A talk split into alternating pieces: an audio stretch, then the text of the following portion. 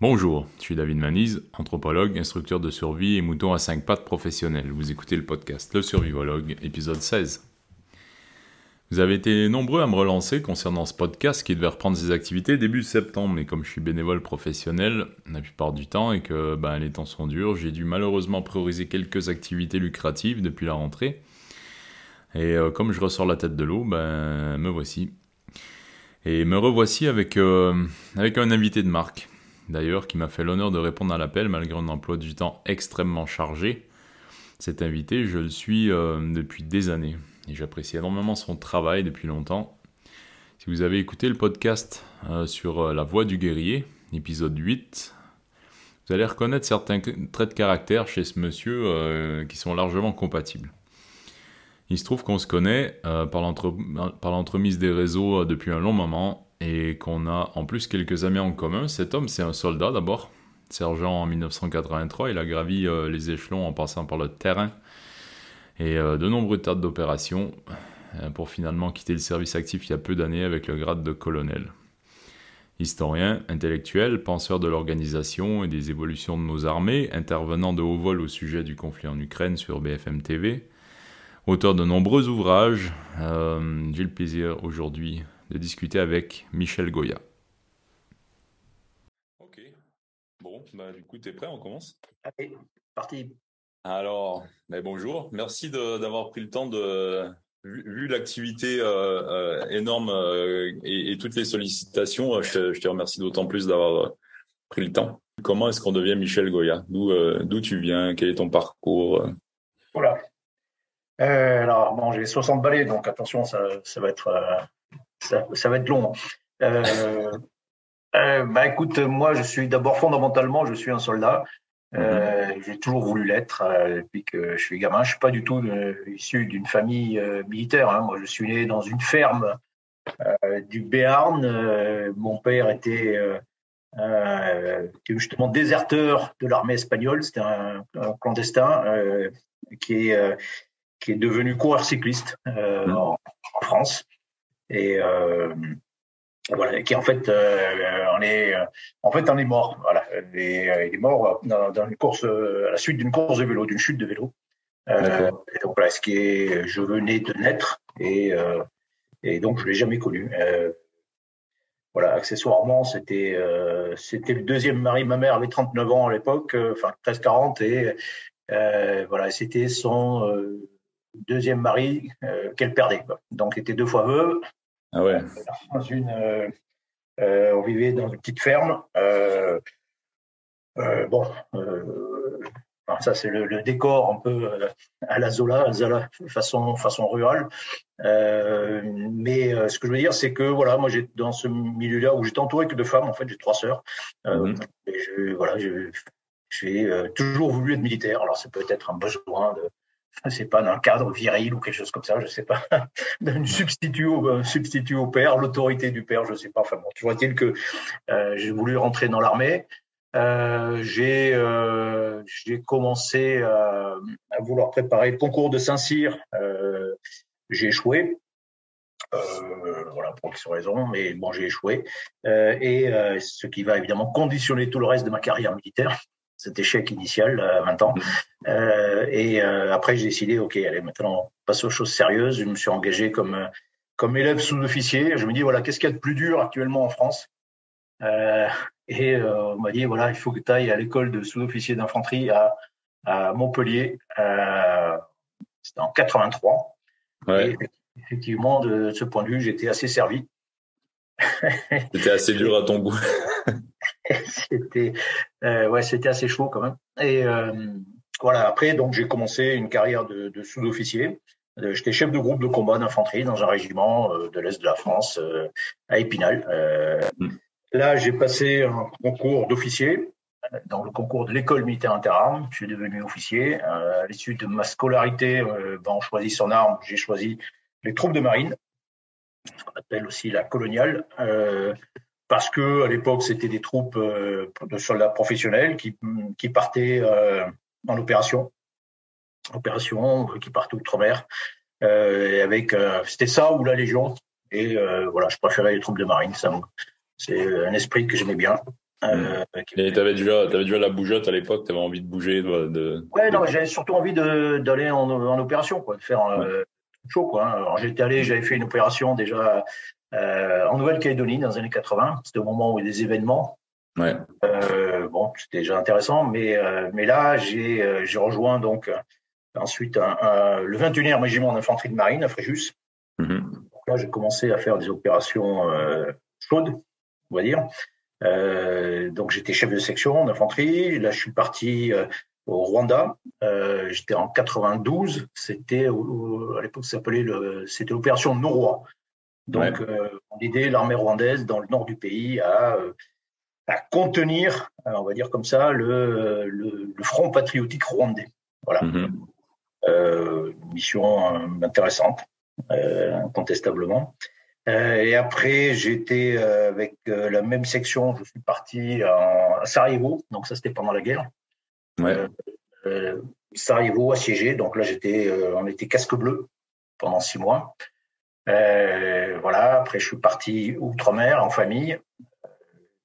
je suis parti avec ma femme et, et mes trois fils. on est parti en Nouvelle-Calédonie pendant deux ans.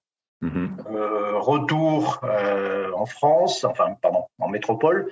et là, je rejoins le deuxième régiment d'infanterie de marine. Où je suis capitaine, je commande une compagnie. Euh, et euh, et je, je, pars à nouveau en opération en Centrafrique. Ouais. Et non, je pars d'abord à nouveau à Sarajevo, euh, et puis je repars ensuite en Centrafrique, et puis je pars en Guyane. Voilà, et, euh, et ça, ça boucle un peu ma pratiquement ma vie opérationnelle. Euh, C'est-à-dire qu'à partir de là, euh, je sais que moi je suis pas Saint-Cyrien, je suis, euh, je commanderai sans doute pas de, de régiment, euh, je serai pas général, euh, ça c'est presque sûr. Euh, voilà, je n'aurai pas d'autres responsabilités. Tout le dilemme après, c'est trouver euh, faire quelque chose d'intéressant malgré tout. Mhm. donc c'est le moment où je passe le concours de l'école de guerre que j'ai réussi. Donc, je, je, suis à l'école de guerre et, euh, et puis là, euh, enfin, avant d'aller spécifiquement à l'école de guerre, je, euh, je fais deux ans de fac d'histoire et donc j'embraye sur, euh, euh, décide de passer un doctorat d'histoire. Voilà, c'est, je suis passionné pourquoi, aussi. Pourquoi l'histoire à ce moment-là? Qu'est-ce qui t'a, qu'est-ce qui t'intrigue et qu'est-ce qui t'intéresse là-dedans? Oh, ça a toujours été. Hein. Là aussi, depuis que je suis gamin, euh, je suis voilà, j'étais toujours passionné d'histoire. Euh, voilà, il se trouve que euh, chez moi, euh, donc j'étais un peu seul dans ma ferme, hein, euh, et j'étais tombé sur dans le grenier de, de, de, la ferme, il y avait des, tous les livres de que lisait mon père, et et il était passionné d'histoire, donc d'un seul coup, je me retrouvais avec des tas de bouquins d'histoire que j'ai euh, j'avais que ça à lire, j'avais que ça à faire en fait. Et, du coup, t'es tombé dans la marmite de l'histoire quand t'étais petit. Pardon? Du coup, t'es tombé dans la marmite, quoi. Oui, complètement. Oui, non, mais ça m'a toujours passionné, quoi. Euh, et donc, tout en parallèle de ma carrière militaire, j'ai passé, voilà, j'ai fait aussi euh, des études d'histoire. Et au bout du compte, un peu plus tard, je, je serai, bah, je, je, passerai un doctorat, tout en étant en carrière militaire, je vais passer un doctorat d'histoire. Est-ce que et, et euh, est-ce que euh, l'histoire euh, militaire principalement t'intéressait particulièrement ou l'histoire en général? Ouais, Beaucoup de choses m'intéressent, mais non, c'est l'histoire militaire, quoi. C'est quand même mon truc, quoi. Hein. Des, des, gens qui se foutent sur la gueule, c'est quand même l'histoire des gens qui se foutent sur la gueule, c'est quand même fondamentalement mon truc. Ouais. Voilà, tout aussi, tout aussi étrange, voire malsain que ça puisse paraître, mais c'est quand même voilà. Ah, mais je, je partage. Peut-être qu'on est tous les deux malsains, mais, mais je bah oui, oui, ça m'intéresse. C'est euh, voilà, c'est pour ça que je suis devenu euh, soldat aussi. Hein. C'est euh, on endosse une partie de euh, voilà, on endosse un truc qui est qui est pas naturel du tout. Mm. aller au devant de la mort et aller essayer de tuer des gens et, et, avoir le droit de tuer des gens, hein, comme James Bond, mais et, euh, et aller au devant de, de la mort, c'est pas naturel du tout. C'est un truc. Euh, mais bon, voilà. Et en même temps, c'est ce qu'on a choisi. Et, et, donc voilà, c'est quand même mon univers. Fondamentalement, c'est mon univers mental, quoi. et donc voilà. Donc après l'école de guerre, j'ai j'ai fait une, carrière, une nouvelle carrière un peu d'intellectuel militaire. Ce n'est pas un oxymore, c'est possible. Et, Contrairement au terme musique militaire, intellectuel militaire, ça existe. et, et donc là, oui, je vais faire plusieurs organismes euh, de, réflexion militaire, parce qu'en fait, il y a, contrairement à ce qu'on pourrait imaginer, le militaire, un officier surtout, il est très formé. Donc sur mes 30 ans de carrière, j'en aurais passé 10 ans en école de formation, j'aurais appris énormément de choses. Je serais même parti donc deux ans en fac d'histoire euh, dans, le civil. Euh, sorti de, mon milieu pour aller voir autre chose. on est très formé et on, réfléchit beaucoup. Mm parce que bah, ce qu'on fait est important et les enjeux de ce qu'on fait sont très importants. Euh, serait-ce que parce qu'on y joue avec la vie et la mort et euh, des, êtres comme éventuellement des voire des nations dans, ce qu'on fait. Donc, euh, tu quand même à réfléchir un petit peu avant à ce qu'on fait, que ce soit euh, au niveau euh, éthique simplement, mais aussi la manière dont c'est très technique, le milieu militaire, que ce soit le, niveau le plus bas, euh, simple fantassin, jusqu'au au niveau le plus élevé, c'était de, de, commandement, c'est extrêmement compliqué. Il faut maîtriser une, une somme de, de, compétences, de savoir-faire qui est, qui est incroyable. Et encore une fois, à tous les niveaux. C'est mmh. aussi pour ça d'ailleurs que, contrairement à d'autres métiers, on est un officier, il est, euh, il est, formé tout au long de sa carrière et, euh, et à deux échelons assez différents. L'échelon le plus bas, et au moins un officier, au moins ça mérite par rapport à d'autres administrations, c'est que euh, il, commence quand même forcément par le, commandement au, plus bas échelon, ou presque. Il mhm. commence à commander une section d'infanterie, par exemple. Euh, et le, le chef d'état-major des armées, il a commencé en étant lieutenant, commandant une section d'infanterie. Ça, c'est et puis il remonte et puis il arrive un, un étage où euh, on demande des savoir-faire particuliers, de juste monter une opération militaire, euh, ça demande des, voilà des, des savoir-faire particuliers, c'est compliqué.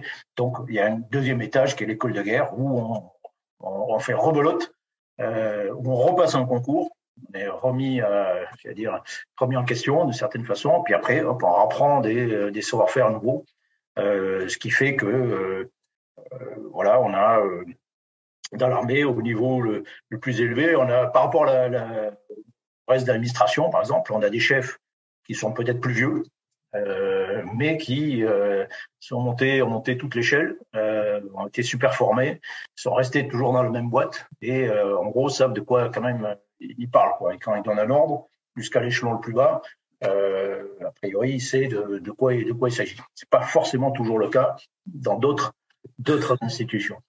C'est le moins qu'on puisse dire. Mais d'où vient ce cliché euh, que, les, que, les, militaires, euh, tu me disais, euh, contrairement à ce qui paraît, un, un, intellectuel militaire, c'est pas un oxymore. Je, je moi, enfin venant du Québec, j'ai pas cette culture-là du militaire bête et tout ça. Mais d'où ça vient cette idée que le militaire réfléchit pas et, et c'est quoi ce cliché en fait? C'est c'est, euh, je sais pas, c'est, euh, c'est, un vieux fond euh, anti-militariste en France, mais qu'on a capté nous-mêmes, c'est-à-dire militaire, quoi. Ça, fait partie un peu de l'autodérision, quoi, en se, ouais. con, alors qu'en fait, on l'est pas du tout, quoi. Il y en a, hein, mais, mais quand même, c'est pas la, c'est pas la majorité de l'espèce. Euh, mm. non, oui, il y a un vieux fond d'antimilitarisme. Il y a, enfin, il y a plusieurs facteurs.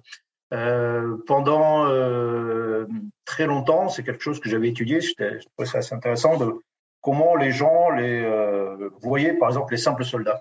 C'est-à-dire qu'il y a un mhm. vieux fond aristocratique, on va le dire comme ça, dans notre armée, où tu as un corps d'officiers qui est normalement pareil de, de toutes les vertus de l'honneur, de tout ce qu'on veut, aristocratique, euh, et qui commande euh, des gens euh, qui, dans, dans l'encyclopédie, avait marqué le soldat est recruté dans la partie la plus vile de la nation. Ouais. des gens qui, par définition, ne sont pas aristocrates, donc ne sont pas nobles, donc n'ont pas des vertus militaires innées, quasi innées, et donc il faut il faut les surveiller de près. Et ils sont un peu cons. Il y a toujours cette idée. Hein. Pendant au 19e siècle, les soldats français étaient étaient en fait tirés au sort et il se tapait euh, 5 ans, 6 ans, 7 ans de service. Euh, mais il y avait la possibilité de payer un remplaçant. Donc en gros, la bourgeoisie ça faisait pas le service et ça retombait, ça, ça retombait sur des gens, sur les paysans qui n'étaient pas volontaires et qui en plus se tapaient sept ans de service et donc dans la partie la, moins éduquée de, de la nation. Euh, et donc, il y a toujours un peu cette idée qu'il faut beaucoup de temps pour former un soldat. Que, euh, pendant la première, avant la Première Guerre mondiale, on disait voilà un, un, artilleur au canon de 75, top du top euh, de la haute technologie à l'époque, euh, euh, il est capable de faire dans son service, il est capable d'apprendre quatre types de tirs différents. Bon, euh, service, deux ans de service hein, quand même. Et, à l'époque. Et, euh, et, en réalité, pendant la guerre, on s'est aperçu que les mêmes mecs faisaient 24 types de tirs différents. Donc, mm. c'est un indice de la sous-estimation que l'on a des gens. Euh, et ça, est-ce que l'inverse, c'est pas vrai aussi Parce que moi, ayant fréquenté pas mal de militaires de par mes activités diverses et variées, j'ai, un peu l'impression que les militaires du rang et, les sous-offres se méfient aussi des officiers supérieurs dits de droit divin. Euh, qui euh, qui considèrent un peu comme des sociopathes qui, qui se mangent pas entre eux quoi. Oui, oui, oui, non, mais bien sûr, il y a de ça. Mais, mais quand je. Alors, moi, je suis un. Comme je disais tout à l'heure, hein, moi, je, suis, euh, je commençais euh, à la base, je commençais, je commençais comme sous-officier, je suis monté. Et euh, arrivé à l'école militaire interarmes, on avait des cours d'éthique, éthique et déontologie. Hmm. Bon, très bien.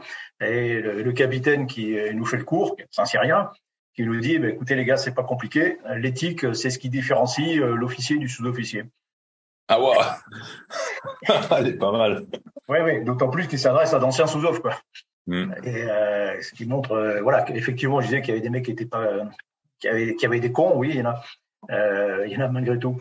Euh, non, mais voilà, mais ce qui démontre surtout certaines, certaines visions, quand même, parfois des, des, des choses.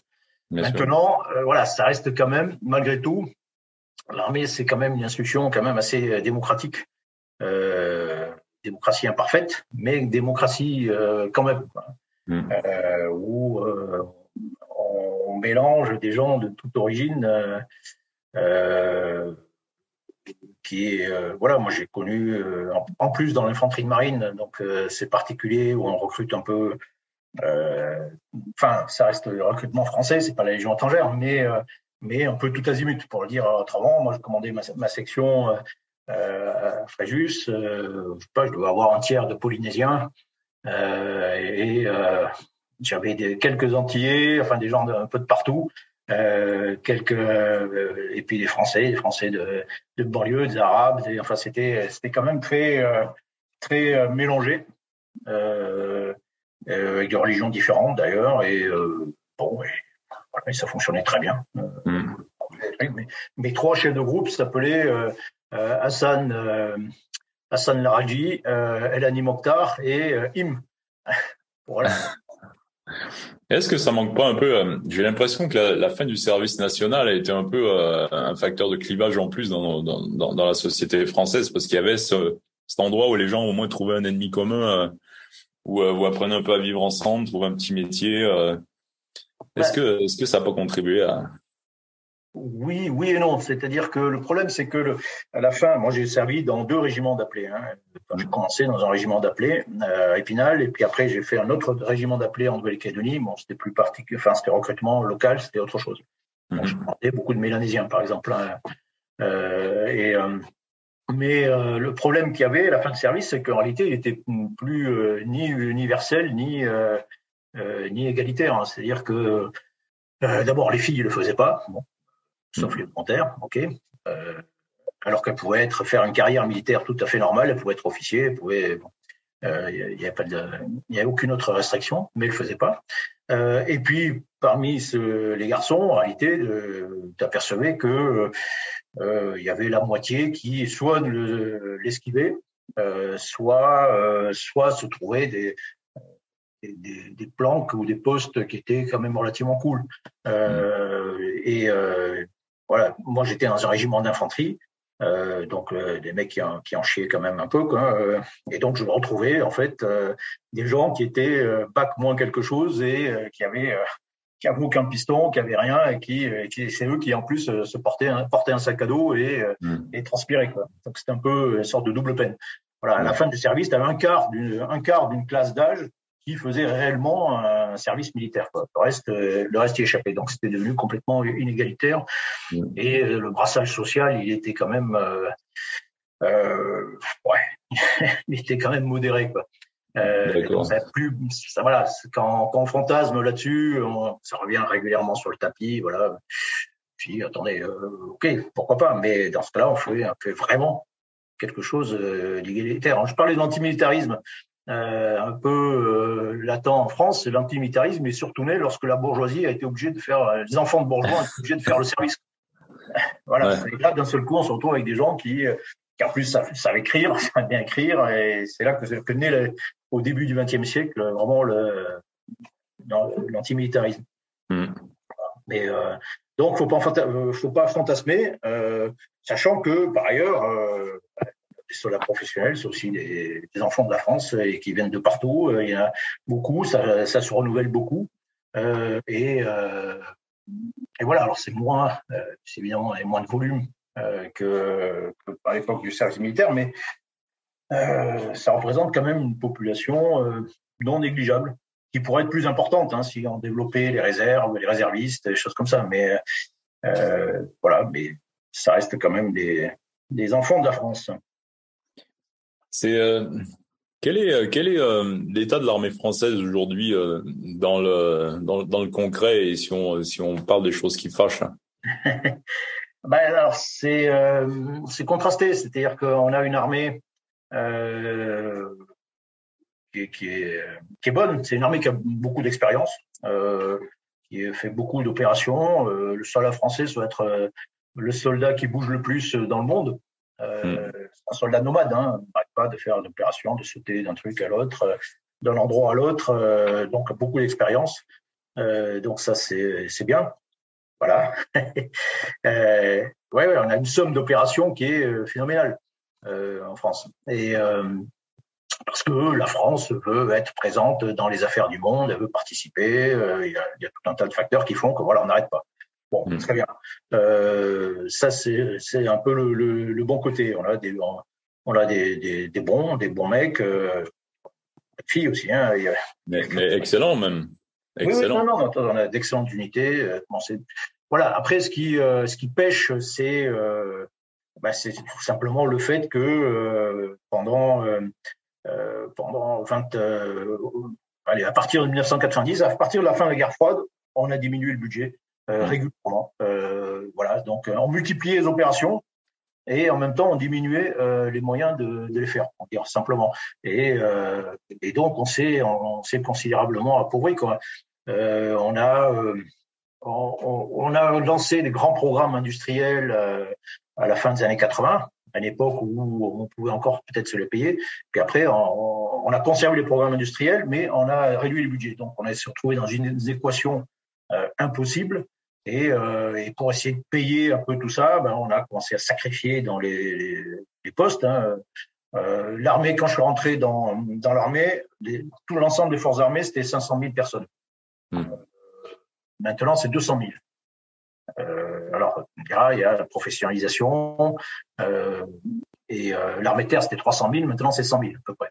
Euh, et donc, il y a la professionnalisation qui fait que bon, ben, on avait moins de professionnels forcément que de soldats appelés parce que ça, que ça coûte plus cher.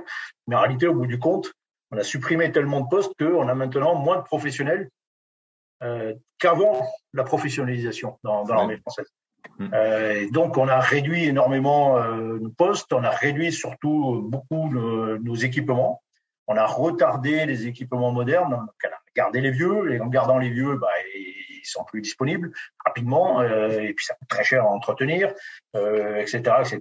Donc, en gros, euh, si euh, le, le, contrat qu'on donne aux armées, par exemple, c'est de, de, être capable de déployer 15 000, 15 000 bonhommes dans une opération majeure, voilà, une guerre.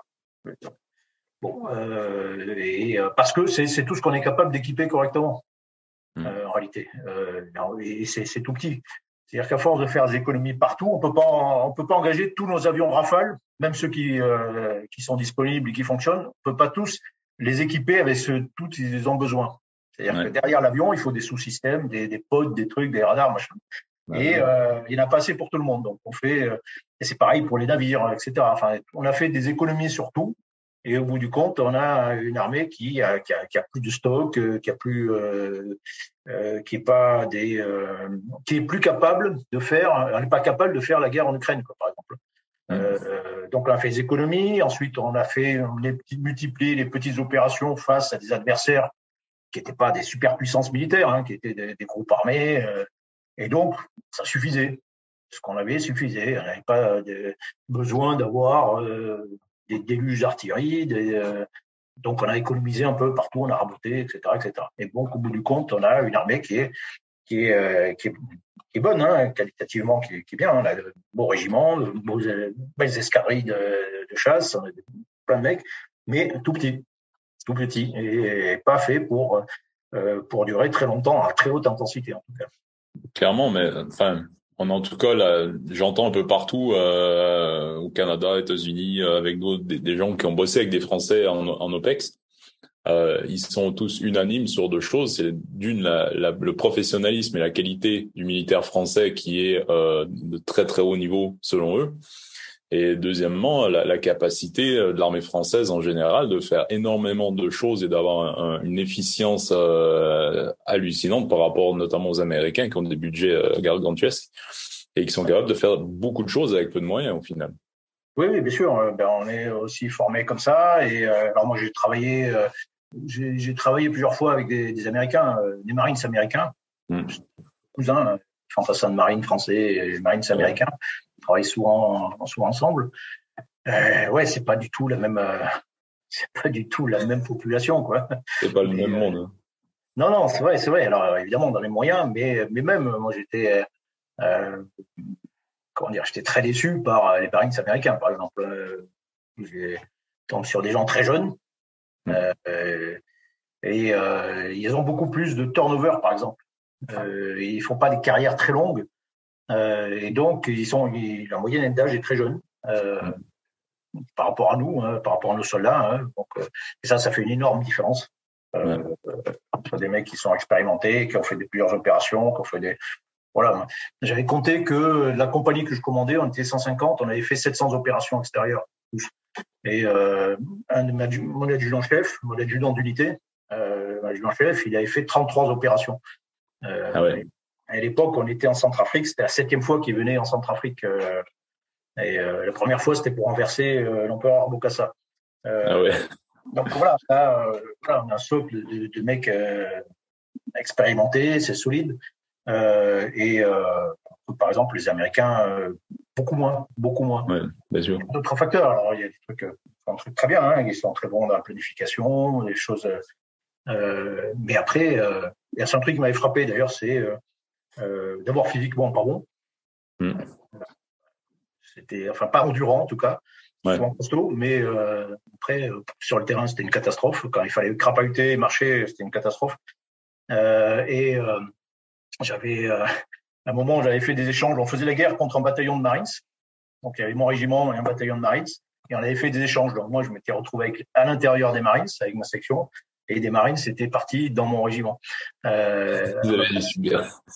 Et euh, euh, c'était super intéressant. Mais euh, par exemple, les, gars qui étaient partis à ma place, les Marines américains qui étaient partis à ma place, ils avaient récupéré mes véhicules, les, VAB, les véhicules blindés. Et à un moment, ils partent et tous les véhicules se retrouvent embourbés. Ils peuvent plus peuvent plus avancer. Donc les mecs débarquent et le, capitaine français qui arrive qui leur dit écoutez les gars c'est pas compliqué continue à pied, tout droit, c'est deux kilomètres plus loin. Et les mecs, ils disent non. Non, non, on marche pas. non, non, non. Et, euh, et voilà. Et de l'autre côté, pareil, moi, je suis héliporté avec euh, les Marines derrière. Et puis d'abord, je suis le seul à retrouver mon chemin, arrivé sur le point. Les autres étaient complètement perdus. Euh, et puis nous, on était en sac à dos, on avait des postes de tir anti-char, on était équipés comme des porte-avions. Enfin, eux, ils avaient été en t-shirt. Et même, alors ils sont venus se raccrocher à moi parce que je, savais où aller et eux non.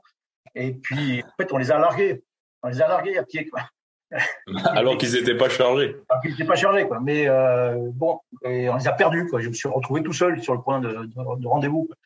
Et donc, oui, j'étais assez déçu, tactiquement pas forcément très bon, euh, physiquement pas du tout. Euh, bon, ok. Euh, alors, ils ont beaucoup appris, je pense quand même, avec les guerres qu'ils ont fait, mais en Irak et en Afghanistan, mais, mais après, la mémoire, ça se perd très vite. Hein. La mémoire tactique, ça se perd très vite. Et, la mémoire reste dans les individus, quoi, en réalité. Euh, ouais. reste pas dans les institutions. et donc, quand tu as beaucoup de turnover, ben, en fait, ça, ça, disparaît avec les, avec les mecs. Quoi. Et nous, on a un peu plus de, de mémoire. Quoi. Ça, c'est. Euh, J'ai l'impression. C'est un peu. En fait, c'est la vraie force, c'est ça. C'est la mémoire collective que l'on a. Euh, c'est l'expérience collective que l'on a accumulée. Euh, voilà. En Israël, les mecs me disaient. Euh, les soldats israéliens, enfin les officiers israéliens me disaient, mais nous, ce qu'on vous envie, c'est vos, vos, vos, vieux mecs. Enfin, vieux mecs, c'est pour un soldat, c'est commence à 25 ans, ça commence à déjà être un, un vieux soldat, quoi. Mais voilà, vos caporal-chefs qui, ou, même ou sergents qui, voilà, qui ont, qui un peu d'expérience, qui vont se prendre, s'ils se prennent des cailloux sur la gueule, et ils vont pas défourailler tout azimut et ils vont pas, ils vont pas atomiser tout le monde, quoi. Alors que nous, en Israël, on a des, nos sergents, ils ont 20 ans et ils sont appelés, ils sont pas, c'est pas la même maturité, quoi. Ouais, bien sûr. ça, ça fait une énorme différence. C'est pas pour rien que, par exemple, les forces spéciales, ils sont, euh, les gars sont deux, souvent en deuxième partie de carrière, donc c'est les mecs plus anciens qui ont une trentaine d'années ou des choses comme ça. Euh, et euh, c'est ça, ça fait une énorme différence. Ouais, ils ont un peu de bouteille, un peu de, un peu de stabilité émotionnelle et un peu de capacité à garder du recul. Euh, parlant de parlant de vieux guerrier, euh, le nouveau chef d'état-major des armées. Euh, je, je, alors moi personnellement j'aime bien ce mec. Je trouve que, enfin dans ses, je lis un peu, je le suis un peu partout. J'aime beaucoup son, son approche et, et son justement sa préoccupation de faire remonter en puissance l'armée française pour une guerre symétrique. Ouais. Euh, Est-ce que tu, tu l'as déjà croisé, tu le connais euh, oui, oui, je connais. Je connais bien, oui, oui. Une époque où j'étais conseiller du chef ben, d'un de ses prédécesseurs. C'était il y a 15 ans. Quoi. Euh, C'était d'ailleurs assez sympa comme poste. Euh, moi, j'étais là pour euh, le, le, chef et j'étais là pour nourrir sa réflexion. Hmm. Donc, je pouvais lui dire ce que je voulais. Euh, J'étais lieutenant-colonel à l'époque et je pouvais lui écrire ce que je voulais. Euh, dire tiens, ça, ça peut l'intéresser. Ou alors il m'appelait, mais euh, je faisais un peu office, pas de bouffon du roi, mais pas, pas pour faire rire, mais pour dire. Penser en dehors de la boîte, quoi pour ça, pour dire ce que, ce que, ce que je trouvais ça pas mal. Et à l'époque, euh, bah, euh, général Burkhardt, actuellement, était colonel et était également dans, euh, au cabinet du, du, du chef d'état-major des armées. Donc, je l'ai rencontré euh, à plusieurs reprises. Euh, oui, oui, donc c'est un mec, il a été chef d'état-major de l'armée de terre euh, avant. Ouais. donc oui, oui, c'est un mec carré. Alors, la carrière dans sa, dans la Légion. Euh, Bon, pourquoi pas ça Non, la Légion, c'est parfait. C'est quand même nos rivaux, quoi. Euh, il faudrait te raconter des, des bagarres, des trucs euh, incroyables, mais euh, mais non, non, non, c'est un mec, euh, c'est un mec carré, c'est un mec euh, à la fois carré. Ce que j'aime bien, c'est qu'il est vraiment, vraiment, pragmatique, quoi. Mm. Le, l'idée, par exemple, de faire un, bureau spécial de la simplification. Ah mais. je trouvais ça je trouvais ça très bien, je trouvais ça génial. Euh, et bien sûr, mais euh, et donc oui, c'est euh, un des premiers à avoir mis l'accent sur euh, sur le. En fait, ça fait depuis 2014 euh, de, enfin, le, le, la rupture pour nous, j'étais encore dans l'armée, c'est vraiment l'invasion de la Crimée, l'annexion de la Crimée par les Russes. Mmh. Donc là, on s'est dit, ouais, là on rentre dans une nouvelle époque euh, et, euh, et puis après, il y a eu des combats dans le Donbass. Après, quand on a vu ce qui se passait, quand on a vu un bataillon ukrainien se faire écraser par l'artillerie euh, russe, on s'est dit voilà, euh, ouais, il y a plein de trucs euh, qu'on sait plus faire.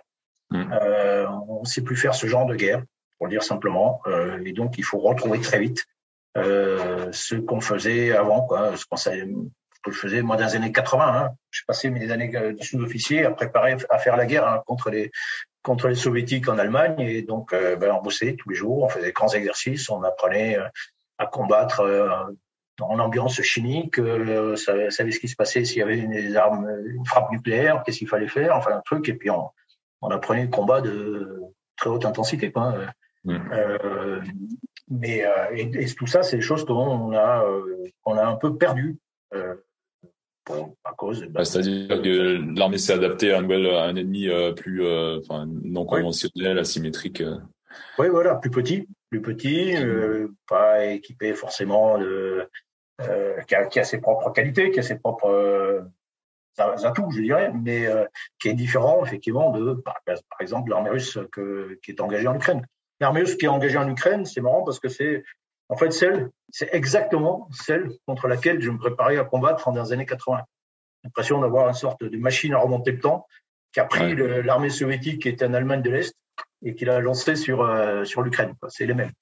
J'ai plein de potes qui me disaient qu'ils réalisaient leurs ordres de bataille de l'armée russe et machin et tout était euh, comme ressorti, J'ai ressorti tous mes vieux manuels de l'époque euh, et, euh, et c'est exactement ça. Et ce qui montre d'ailleurs, c'est intéressant parce que ça, on voit euh, ce pourquoi on se préparait quoi. Mm. Euh, concrètement. Euh, et on voit d'ailleurs, on a une petite idée de ce qui se serait passé et des mm. difficultés qu'on aurait eues hein, au passage, hein, parce qu'on n'avait, on par exemple pas du tout anticipé que euh, la guerre puisse durer des mois. Quoi. Ouais. Voilà, on n'était pas équipé pour ça, quoi, tout simplement. Clairement, Clairement mais, mais eux le sont. Est-ce que, est-ce que les Russes le sont vraiment? Euh, ou, ou, ou est-ce qu'ils ont un peu fait la grenouille euh, qui voulait être plus grosse que le bœuf là? Euh, oui, oui, il y a de ça, oui, clairement, oui, bien sûr. Euh, comme souvent d'ailleurs, euh, enfin, c'est nous qui les avons, qui avons vu des bœufs là où il y avait que des grenouilles, quoi. Mmh. Euh, en grosse grenouille quand même, mais. Oui, oui, une grosse grenouille méchante, hein, attention. Hein. mais mais quand même, oui, oui, bien sûr. mais ce qui les sauve, c'est que ils ont gardé tous les stocks de l'armée rouge, énorme en tout, euh, en équipement, en char, en obus, en tout, enfin voilà. Donc c'est une, armée qui est devenue petite, mais qui a gardé le costume de l'armée rouge, euh, qui est colossal. Quoi. Et euh, c'est ceux qui, qui, les sauvent, hein. enfin que sinon, sinon l'armée russe serait une catastrophe. Quoi. Mais vraiment, une, mais mais bien sûr, mais on revient à ce qu'on disait tout à l'heure. Enfin, une armée, c'est pas des équipements, hein, c'est des c'est des mecs. Hein, c'est c'est un ensemble de compétences de, de mecs, euh, compétences de commandement, des compétences humaines, capacité à résister au feu, euh, euh etc. c'est une alchimie très compliquée. Euh, et il faut euh, il faut pas mal d'ingrédients pour faire une bonne unité de combat. Et, bon, et clairement, les Russes n'ont pas ont pas tous les ingrédients, ça c'est sûr. j'ai la même j'ai le même sentiment. Qu'est-ce qui manque aujourd'hui à l'armée française pour pour euh, se défendre contre l'armée russe qui débarque euh, dans, dans les plaines de l'Est? Euh, Alors bon, quand même, euh, que c'est pas un scénario qui est, qui est forcément très probable, mais on aurait pu imaginer effectivement, s'il n'y avait pas eu la guerre en Ukraine, peut-être qu'on aurait pu imaginer la même chose, mais contre des pays baltes. Euh, mm-hmm. ou la Pologne, ou, voilà, des pays alliés. et, et et là, on, aurait été obligé de d'y aller quoi. Oui, quand je parle des plaines de l'Est, je parle des plaines de, de, de l'Est, Pologne, euh, de, de l'Est de, de, l'Est de l'Europe, quoi. Oui, oui, non, mais euh, bah, ce qui nous manque, euh, euh, il nous manque de quoi Bon, il manque des savoir-faire, incontestablement, être capable de refaire des choses en grand. Euh, être capable de commander, de, de, engager, faire des exercices simplement avec plusieurs milliers de mecs, euh, ça on sait, sait plus faire quoi. C'est, ça demande des savoir-faire particuliers. Ça, ça s'improvise pas de, de, monter des opérations compliquées avec euh, des dizaines de milliers de des, des milliers de véhicules, de, de, de, de coordination, l'air, le sol. Enfin bon, c'est, c'est tout ça, c'est, compliqué. Bon, on réapprend, on réapprend tout ça. Euh, après, il y, a, euh, bah, il y a des problèmes matériels, des problèmes de stock. Mmh. Si, euh, euh, si tu as euh, des obus pour une semaine de combat, ce qui est à peu près le cas, euh, bah, au bout d'une semaine, tu peux être le meilleur artilleur du monde. Euh, si tu n'as pas d'obus, c'est compliqué. quoi. Et donc, tu deviens un fantassin. et, et, donc, voilà, donc, on a un vrai problème, un vrai problème de moyens, de soutien, un vrai problème industriel. Euh, derrière, euh, on a on n'a plus une industrie de militaire, on a un artisanat, on a un artisanat militaire, un artisanat de luxe. Mmh. Euh, quand il faut 18 mois pour faire un canon, dire, heureusement que pendant la Première Guerre mondiale, ils n'attendaient pas un canon tous les 18 mois, quoi. Sinon, c'est, ça aurait été compliqué. Euh, mais voilà, c'est, euh, on a laissé euh, un peu faire nos industriels. Faire des trucs super sophistiqués, qui leur plaît, des trucs qui leur plaît à eux, parce que ça mm. leur apporte beaucoup plus d'argent évidemment, et parce que ça leur plaît plus de faire des trucs super pour ça beaucoup plus ça plaît aux ingénieurs de faire des trucs super super sophistiqués mais au bout du compte il faut 20 ans pour les développer ça coûte une fortune et t'en as pas beaucoup bon alors que ben, on a besoin de trucs rapides un peu plus nombreux peut-être moins chers un truc comme les les drones turcs c'est quand même extraordinaire que que la Turquie soit en avance sur nous en matière de drones.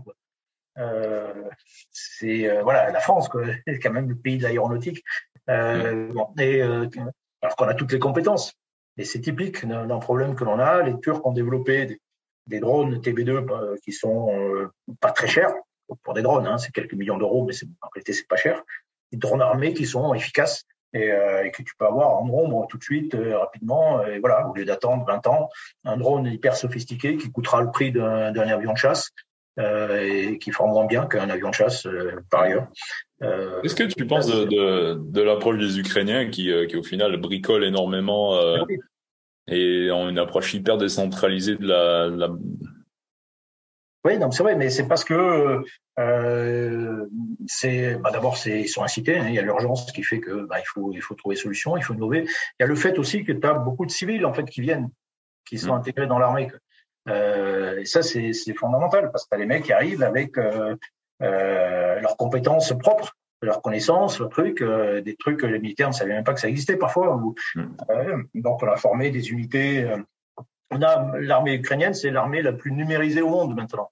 Euh, et là, il y a un mec qui euh, euh qui ont inventé euh, un officier de réserve qui a inventé un système de tir euh, inspiré de, de Uber et qui qui marche vachement bien quoi et qui à partir d'un smartphone qui qui est super super efficace pour diriger les tirs d'artillerie etc euh, t'as des voilà, t'as des mecs qui sont qui ont formé des unités de, de reconnaissance en drone. Ils ont acheté des drones civils, puis ils ont fait des unités comme ça, quoi. Euh, et donc ils ont bricolé. Ils ont fait, ils se sont dit tiens avec ces drones, bah, euh, on a des munitions, des roquettes anti-char. Bon, bah, le problème c'est pour le drone, la roquette anti-char, pour le lancer sur les chars, ça marche pas très bien. Mais si tu fais avec des ailettes grâce à, euh, on appelle ça, les imprimantes des imprimantes 3D, tu peux arriver à fabriquer les ailettes, modifier le, le truc et sur le drone et ça en fait un truc super précis et efficace quoi, et qui coûte que dalle quoi. Euh. Voilà, concrètement, il y aurait pas euh, dans un système militaire euh, comme l'armée française, ça c'est pas possible. Euh, D'abord, il y a des mecs qui savent pas que ça existe. Puis ensuite, si on commence à vouloir le mettre en place, bah, il faut passer par tout un tas de procédures. Euh, mm. Bon là, ils sont dans l'urgence, ils sont dans la guerre, donc ils inventent plein de choses. et globalement, ça marche. C'est un mélange alors, et par ailleurs, comme les Russes, ils ont beaucoup de matériel euh, ancien, quoi, euh, soviétique. Euh, et donc, c'est un mélange comme ça de, de trucs anciens, mais bon, qui, qui, qui est rustique, qui est, qui est nombreux. et puis, ils bricolent, et ils bricolent énormément. Et, et ça donne un mélange qui est, qui est très efficace. L'armée ukrainienne, c'est c'est l'armée la plus puissante d'Europe actuellement. Quoi. Hein.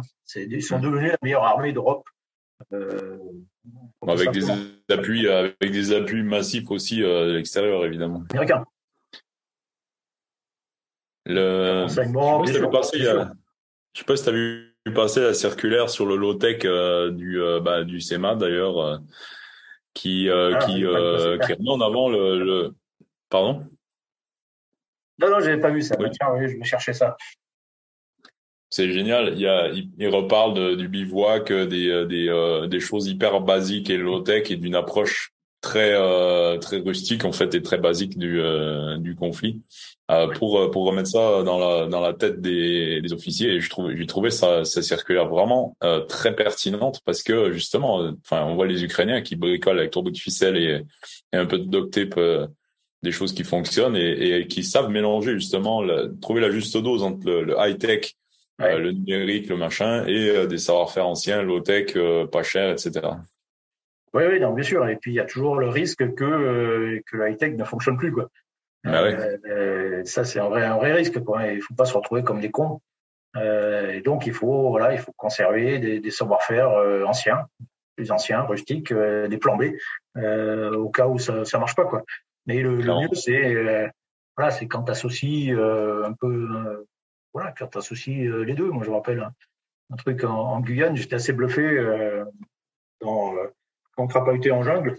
des mecs qui avaient trouvé une méthode pour pour aller pour aller beaucoup plus vite en jungle euh, et euh, tu as la jungle, tu avais la méthode classique. Alors, tu as, la méthode Légion. Allez, je vais faire. Euh, c'est tout droit. Hmm. Donc, les difficultés qu'on a en jungle, c'est pour euh, se guider. Euh, donc, les mecs disent voilà, on va prendre une direction, en azimut, c'est tout droit. Et puis, on, voilà, on layonne et puis on avance. Quoi. Et puis, tu as un mec qui a dit mais est-ce qu'on est obligé d'aller tout droit forcément pour aller plus vite? Sachant que c'est complètement vallonné euh, et donc là où tu perds 80% du temps, c'est dans euh, c'est dans le fond, quoi. C'est là où c'est super dense, euh, là où as assez humide et la végétation dense, mais en hauteur c'est c'est clair. Euh, et, euh, et, donc il dit bah voilà, on va prendre une direction. T'envoies deux mecs avec des grandes perches. Ils vont dans la direction, par, par le chemin le plus facile. Euh, ils plantent les perches pour garder les directions et tout le monde les suit et on passe par le chemin le plus facile. Et t'as personne qui va deux fois plus vite donc tu prends deux fois moins de trucs euh, à porter, deux fois moins d'eau, deux fois un truc comme ça, donc tu vas encore plus vite. Euh, et, euh, et, au bout du compte, tu dis bah finalement bon, traverser la jungle c'est pas si compliqué que ça quoi. Euh, voilà, des mecs qui se disent tiens est-ce qu'on est obligé d'en chier quoi? Euh, ouais. Toujours tricher, toujours gagner quoi. voilà. Et je trouve ça, ça c'est génial comme comme truc. très simple, mais en même temps voilà on se dit en, à l'époque on commençait à utiliser le GPS. Euh, et, en même temps, on dit, tiens, le GPS, c'est vachement bien aussi. Quoi. Mais voilà, donc c'était pour se guider, puis en même temps garder la direction avec des bâtons. Ben ouais, mais marie les deux, en fait. C'est comme dans la guerre des étoiles, il y a les, les sabres laser et la force. oui, c'est vrai. C'est vrai. Est-ce que, est-ce que justement l'organisation des, des armées euh, met pas un peu des bâtons dans les roues à ce genre de ce genre d'innovation et ce genre de capacité à trouver des solutions pragmatiques et, et pratiques sur le terrain? Euh, oui, c'est euh, parce que ça reste une organisation euh, grande et lourde, fondamentalement. Ça irait beaucoup mieux, par exemple, si on, euh, si on décentralisait du, du pognon, de l'argent au régiment. On dit, voilà, bah, vous achetez ce que vous voulez avec ça. Quoi. Faites ce que vous voulez avec ça. Hop, vous, vous bidouillez. vous achetez sur le marché sans passer par des, des procédures d'achat super. Voilà. Et euh, c'est un peu ce que fait ce que font les forces spéciales. Quoi. Euh, ils ont des dérogations. Ils ont de l'argent, ils ont des dérogations euh, en termes de droit. Et donc, ils peuvent acheter ce qu'ils veulent, ils peuvent bidouiller, ils peuvent faire des trucs. Mmh. Et, euh, et, ça sert de laboratoire. On pourrait faire, rien n'empêche que faire ça pour, pour tout le monde.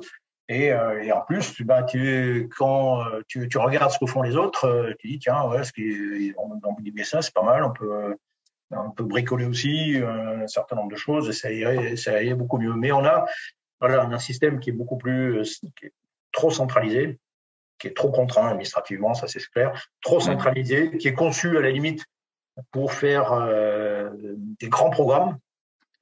Tous les programmes d'équipement doivent passer par une direction, la TGA, Direction générale de l'armement, qui a été conçue pour fabriquer l'arme atomique. Bon, donc c'est très bien d'avoir un truc euh, important euh, pour gérer un truc hyper complexe. Mais en fait, au bout du compte, il gère tout. Euh, y compris les trucs euh, parfois les plus compliqués. Donc, c'est euh, là où c'est paradoxal, c'est qu'il est très compliqué euh, de changer un truc relativement simple ou d'accès. difficile, tu vois, par exemple, avoir un sac de couchage différent, mieux adapté, pour en faire un programme et pour le faire adopter par tout le monde, ça, prend un temps fou. Mais ouais, j'ai vu le reportage sur le, la création du nouveau motif euh, de bariolage euh, multi-environnement, je sais pas quoi. Donc les mecs ont dépensé et ont pris deux ans pour faire du multicam avec des avec des, des, des, des traits blancs dessus en plus. Ok, super, mais pourquoi euh, pourquoi enfin ouais pourquoi cette lourdeur? Je, moi j'ai du mal à comprendre et j'ai du mal à j'ai du mal à accepter en fait parce que je suis un rebelle et un anarchiste et tout ce que tu veux mais j'ai du mal à accepter qu'on nous mette des bâtons dans les roues quand il s'agit de la sécurité de la nation, quoi. Non, mais c'est vrai, c'est vrai. Non, mais ça, c'est, je, je, suis d'accord. Alors parfois, quand euh, le problème, c'est que euh, c'est souvent, et puis voilà, il y a, il y a un problème d'organisation de, de, industrielle, préférence pour les gros trucs, pour les grands programmes, pour les petits. Il a fallu euh, 10 ans pour changer de fusil, par exemple, ah alors que euh, c'est même pas en fabriquer un nouveau, c'est en acheter un, un, qui existait déjà. Quoi. Euh, il a fallu 10 ans, alors qu'on était, euh, les mecs étaient engagés en Afghanistan, qui étaient bon, euh, parce que bah, problème multiples et variés. Bon. et, et alors de temps en temps, on fait sauter les verrous lorsque tu as des mecs qui tombent au combat. Là, on se dit putain merde, bon, on va peut-être euh, je, quand j'étais engagé à Sarajevo, donc en 93, donc c'était le début où on partait euh, là-bas, on avait quand même pas mal de mecs qui euh, qui tombaient, et puis là, bon, ouais, faut vite trouver des trucs, donc on a pour le coup, on a bricolé de gilets pare-balles, des nouveaux casques, ça, ça a été fait relativement vite. ça, ça, a été fait à votre échelle. Pardon? Ça a été fait à votre échelle en local, c'est pas, pas venu d'en haut. Oui, oui, non, si, si, c'est venu, c'est venu finalement euh, d'en haut, mais c'est parce que on, se rend compte, au bout du compte, que 70% des mecs qui meurent, euh, ce sont des fantassins, on va dire euh, comme ça, euh, et qui sont, alors que euh, c'est la dernière roue du carrosse en temps de paix. Et donc, lorsqu'arrive la guerre et que les mecs tombent, on se dit merde, ils tombent. Et en plus, ça à chaque fois, ça fait, ça, c'est très sensible à ces pertes. Et là, on se rend compte, merde, il faut peut-être et donc là, on a d'un seul coup, euh, on, s'est, on a acheté des fusils aux Américains, euh, des fusils, des, des, des, des, Minimi, des fusils de tireurs d'élite, Macmillan, des et, euh, et, on est parti à Sarajevo, on est parti en vrac, hein, euh, on est parti en une semaine. Et, euh, et on est parti sur le, je me rappelle, sur le bateau, on avait quasiment, on a embarqué des nouveaux équipements en montant sur le bateau. Quoi. Euh, on, a, on apprenait à s'en servir sur le bateau on faisait du tir sur des sacs poubelles. On avait une fusil mitrailleur mini On jetait des, des poubelles à la mer, puis on tirait dessus euh, pour, les, pour les régler et apprendre à s'en servir. Quoi. On, bricolait, mais ce que je veux dire, il y a, euh, c'est, euh, c'est malheureusement c'est souvent comme ça. Donc il y a eu une impulsion euh, au moment de lorsqu'il y a des mecs qui sont tombés en, Bosnie. Euh, bon. Et puis ça s'est arrêté.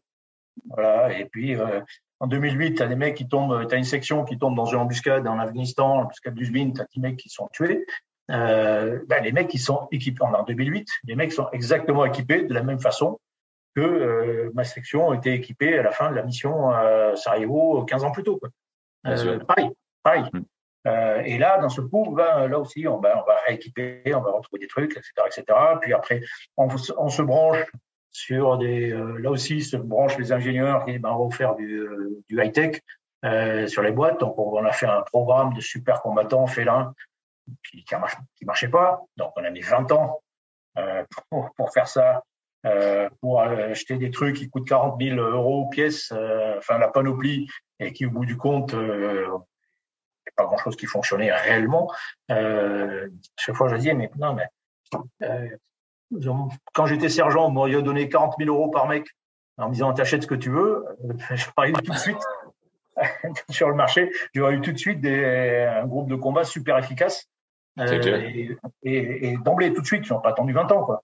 Euh, donc oui, ça c'est, bah, je, je, suis d'accord, ça c'est le truc qui me, euh, qui, qui, euh, qui m'énerve prodigieusement. Quoi. Mais il faut faire sauter, oui, il faut faire sauter des trucs, faire sauter des verrous. Euh, mais j'y reviens, on a du mal à faire sauter les verrous tant que t'as pas des mecs qui meurent. On va dire euh, simplement quoi. C'est un peu, c'est un peu, euh... effectivement, c'est un peu tard. Ouais, c'est enfin c'est c'est révoltant, d'autant que euh, d'autant que l'opinion publique aujourd'hui est extrêmement sensible euh, au décès de soldats français, s'oppose à la guerre pour ces raisons-là et et j'ai l'impression qu'on n'a pas euh, militairement les moyens de, de se permettre qu'il y, ait des, qu'il y ait des morts inutiles, quoi. Bah oui, non, Sans parler des aspects euh, humains euh, évidents de, de, la chose, mais, mais est-ce que euh, est-ce que c'est pas se tirer une balle dans le pied que de que de fonctionner comme ça Enfin, je, je, moi, franchement, j'hallucine un peu. Mais ah mais bon, c'est toujours comme ça. Enfin, là, toutes les armées fonctionnent comme ça, toutes les grosses administrations fonctionnent comme ça. Hein. C'est vrai. Et je, une fois, j'étais appelé. Alors, dans, parmi mes fonctions, euh, je faisais du retour d'expérience. Ouais. J'analysais ce qui se passait dans le monde. Et j'ai notamment beaucoup analysé ce qui se passait en Irak, au Moyen-Orient, et, enfin ce que faisaient les Américains en Irak en particulier. Et j'avais beaucoup écrit, par exemple, sur la menace des engins explosifs, des IED. j'ai écrit énormément de choses. J'ai dit voilà, voilà la, la menace. C'est une chose à laquelle on n'était pas touché encore par ça. Euh, ok, bon, j'ai fait plein de plein de papiers, plein de rapports là-dessus. Ok, rien. Euh, et, euh, et, euh, et, un jour, on m'appelle, on me dit bon voilà, il faut trouver des solutions pour lutter contre les IED.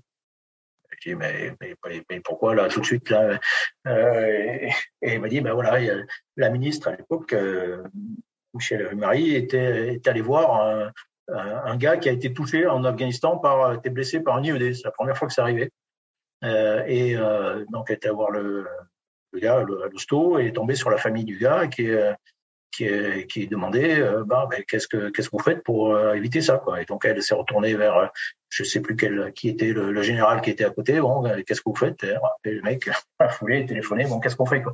Euh, dis mais putain là j'ai pris une grosse colère comme dit putain ça fait au moins ça fait au moins six mois que j'écris des trucs je, Bon, et euh, mais au moins, euh, comment dire, dans l'institution où j'étais, donc c'était dans l'armée de terre, on a, ça aboutit à ce que, à un moment donné, on, on fasse des réunions, on réunisse tous nos décideurs euh, dans une salle, donc tous nos généraux qui commandent les euh, différents centres, et on leur dit voilà, euh, donc les blocs, et euh, on leur dit voilà, voilà tous les enseignements qu'on a tirés des conflits, voilà, que, que l'on observe ou de nos opérations, voilà.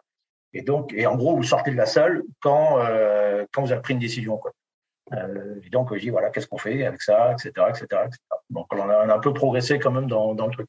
Euh, mais euh, mais sachant que voilà, donc, ils n'ont pas non plus les, euh, la bourse, quoi. ils n'ont pas les, moyens matériels, euh, ça, ça, ça, les dépasse. Donc, il faut centraliser aussi, décentraliser, je veux dire, euh, un certain nombre de choses, de gestion de programme. Pourquoi est-ce que c'est la DGA au niveau interarmée qui, qui gère tout? Décentraliser des trucs au niveau euh, que l'armée de terre puisse acheter des trucs sur étagère en a envie, euh, sans, sans, passer par des trucs, euh, des, des, grands programmes. Enfin oui, il faut euh, absolument casser, euh, il faut être beaucoup plus, plus agile. Dans, ça reviendrait moins cher, ça reviendrait beaucoup moins cher. Puis il faut, il faut, c'est mon grand dada, mais il faut insister sur sur nos, nos, groupes de combat, débarquer sur le fantassin, c'est c'est eux qui meurent.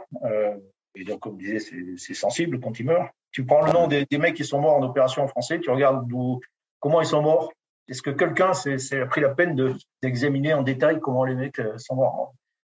Et euh, la plupart sont des fantassins et ils sont morts, par exemple, en allant chercher l'ennemi, sans voir l'ennemi. Mmh. Cherchant du renseignement. Euh, et donc, ils sont tombés sur les pièges, les IED, des trucs comme ça, ou ils sont tombés dans des embuscades, ou ils se sont fait tirer les premiers, etc. Une fois qu'on a trouvé l'ennemi, euh, ça, ça, ça va beaucoup mieux. Euh, mais voilà, est-ce qu'on s'est penché sur cette question? Est-ce que euh, je parlais de l'embuscade du SBIN, euh, l'embuscade du SBIN, euh, donc euh, tu as une section d'infanterie française, de parachutistes, de marine, bon mec, mais mais si en face il y avait eu, de, enfin déjà en face, tu as des mecs qui sont équipés avec de l'armement soviétique des années 60, hein, des Kalachnikov, des RPG, des rien d'extraordinaire. Euh, et si à la place de, il y avait par exemple des Allemands de 1944, euh, bah, le résultat aurait été sensiblement le même. C'est-à-dire qu'en depuis, euh, on n'a pas fait énormément de progrès en la matière, euh, alors qu'on devrait être invincible. Invincible. Nos, nos mecs qui débarquent d'un véhicule devaient être invincibles. Quoi. Et c'est pas simplement une question d'équipement d'ailleurs, c'est une question d'organisation, de, de méthode. Enfin, voilà, il y a tout un. Les Américains sont en train de prendre le problème à bras de corps et ils investissent des milliards de dollars chaque année sur euh, sur les groupes de combat, sur les, les combattants rapprochés euh, et euh, voilà et de, et de, manière assez pragmatique, ce que je trouve assez intéressant. Quoi. Est-ce que est-ce qu'on demande, euh, est-ce que même les Américains demandent à, aux militaires du rang, euh, aux sous-off, euh, ceux qui ont de l'expérience, j'entends, leur avis sur la question? Euh, c'est c'est assez varié. Enfin, c'est l'armée américaine, c'est une armée qui est très boulon sur euh, euh, sur l'application des ordres. Des, on parlait un peu tout à l'heure, et c'est pas beaucoup d'initiatives dans les opérations. C'est très c'est très dirigiste, peu peu d'initiatives. En revanche, c'est une armée où on réfléchit quand même beaucoup où on a une certaine liberté. C'est assez paradoxal, hein, très discipliné, super boulon dans, dans l'exécution des ordres, à tel point que si la mission change, enfin s'il y a un changement dans dans le contexte, ils sont souvent paumés, mais très faible capacité d'adaptation. Mais en revanche, euh, il y a une certaine liberté de, de réflexion, liberté de, de ton, et ils ont, ils ont aussi les moyens qui leur permettent aussi de, de bricoler euh, et de, euh, de, bricoler un certain nombre de choses. Ils ont une certaine liberté euh, dans le, voilà, au moins dans, la création de moyens, des, choses comme ça, qui se démarquent pas mal. Euh, de ce point de vue. Et euh, c'est un côté un peu libéral, quoi. Voilà, débrouillez-vous.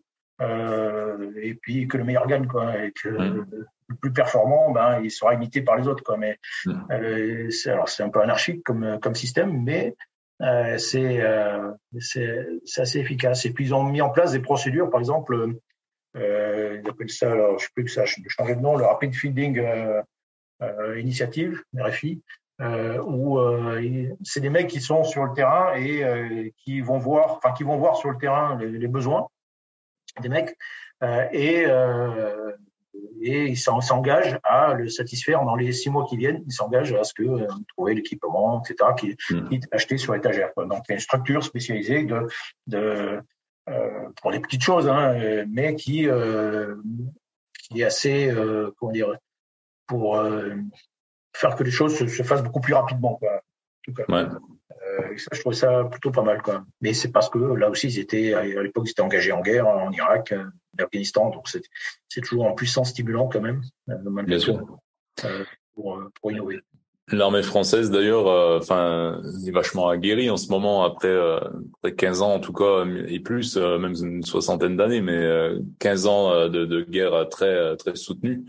Aujourd'hui, je croise, alors déjà, je croise des jeunes qui sont des vétérans et des mecs de 25 ans qui ont qui ont 5 ans, 6 ans, 7 ans de guerre dans les pattes et qui sont des guerriers, ouais. euh, qui connaissent le boulot. Et euh, et ça, moi, je trouve que ça force le respect parce que euh, ayant bientôt 50 piges, euh, quand je vois un gamin de 25 ans qui en a vu bien plus que moi et qui peut me peut me parler de sa guerre, ça me ça m'inspire beaucoup de respect et d'admiration.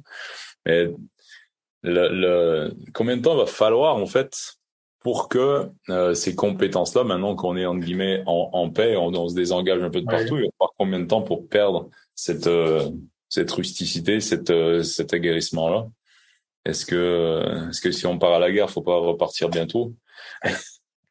Bah, c'est ça se perd très vite. Hein. Nos soldats militaires du rang, ils restent dans l'armée de terre, hein. ils restent 5 ans, 6 ans, 7 ans. Quoi. Euh, donc, euh, au, bout de 5, au bout de 5 ans, par exemple, tu as beaucoup de mecs qui, euh, qui, euh, qui, sont partis déjà. Euh, ouais. Donc, leurs compétences ont disparu. Quoi. Ça, c'est un vrai problème, hein, ce, ce, renouvellement. Alors, tu as, as, encore ce qui fait la, la structure, le squelette, c'est quand même les, les sous-officiers. quoi. Euh, qui eux voilà, restent et, et conservent l'expérience, euh, mais en dessous ça, ça, ça va très vite.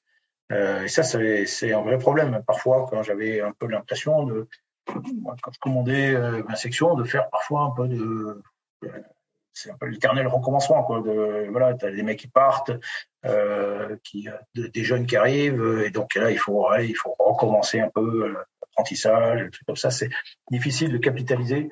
Euh, et en même temps, bon, ben, c'est un, peu la loi du genre, quoi. On va avoir des mecs qui sont jeunes. Euh, on aimerait bien hein, qui restent plus longtemps. Euh, mais pour qu'il reste plus longtemps, euh, bah, il faut qu'il se trouve à l'intérêt. Quoi. Hein. Donc il faut euh, bah, d'abord qu'il vive bien. Euh, voilà, quand ça se fasse pas faire des missions à la con. Euh, autre chose que du sentinelle aussi potentiellement. Bah oui, oui, non, mais bouffer du sentinelle, euh, bon, ça, ça fait des ravages, quoi. Hein. Le mec, mm. moi, je fais une fois Vigipirate. Hein. Bon, ok, tu fais une fois, tu te balades à Paris, d'accord, ok, c'est sympa. Mais bon, si tu bouffes ça en permanence, euh, euh, ok, t'es es dégoûté, quoi. Tu rengages pas, quoi. Et, euh, ah, bien sûr. Et si tu rengages pas, ben, notre capital d'expérience, il diminue, quoi. Donc, bien voilà, le, le, vrai capital, il est humain. Euh, il faut à tout prix le préserver. Et, euh, et alors, c'est pas pour ça qu'il faut euh, forcément se lancer en guerre, mais euh, s'il se passe rien pendant cinq ans, euh, bah, tu perds beaucoup déjà. Mmh évidemment, évidemment, je propose pas de, de, déclencher une guerre pour pour maintenir les, les capacités opérationnelles, mais Mais, mais bref, je pensais, je pensais à la Russie, mais je pensais aussi à la Chine par rapport aux Américains, qui, parce qu'on voit que ça chauffe, il y a des, des grosses tensions en Taïwan euh, et un peu partout. Euh, je me disais que l'armée américaine aujourd'hui euh, avait ce, un peu ce capital opérationnel et cette expérience qui est encore entre guillemets fraîche, même si ça commence déjà à faire euh, deux ans. Euh, et la Chine, a priori, a pas d'expérience opérationnelle depuis euh, depuis quoi la Corée, je crois, si je me trompe pas. La dernière fois qu'ils se sont battus, c'était en 79 contre le Vietnam, et ils ont pris une grosse tôle. Voilà. Ils ont refroidi d'ailleurs après. Donc, euh, donc, est-ce que, euh, est-ce que si on doit déclencher contre la Chine au niveau américain, euh, c'est pas, est-ce qu'il faut pas y aller maintenant, tu vois? Enfin, c'est, je, réfléchissais en, en, en, marchant dans ma montagne et des fois j'ai des idées farfelues qui me traversent, mais je me suis posé cette question-là justement pour ces, pour ces raisons-là. Bref. Ouais, ouais, mais bon, en même temps, il est encore obligé non plus, hein, mais pas obligé de faire la guerre, mais surtout lorsqu'on est une lorsqu'on est deux puissances nucléaires. Euh, donc euh, non, mais je pense pas que, enfin, je dirais pas, pas qu'ils s'affronteront, ils sont déjà affrontés, oui, en Corée. Euh, et c'était chaud, c'était même super chaud. c'est même, ça a été l'occasion des plus grandes défaites militaires américaines du siècle. Hein, et non, non, mais en fait, il n'y a pas de, enfin, le problème, c'est que il y a les savoir-faire, euh, euh, les savoir-faire complexes, c'est la capacité à monter des opérations compliquées. C'est ça qui est, que les Américains ont, hmm. que les autres n'ont pas.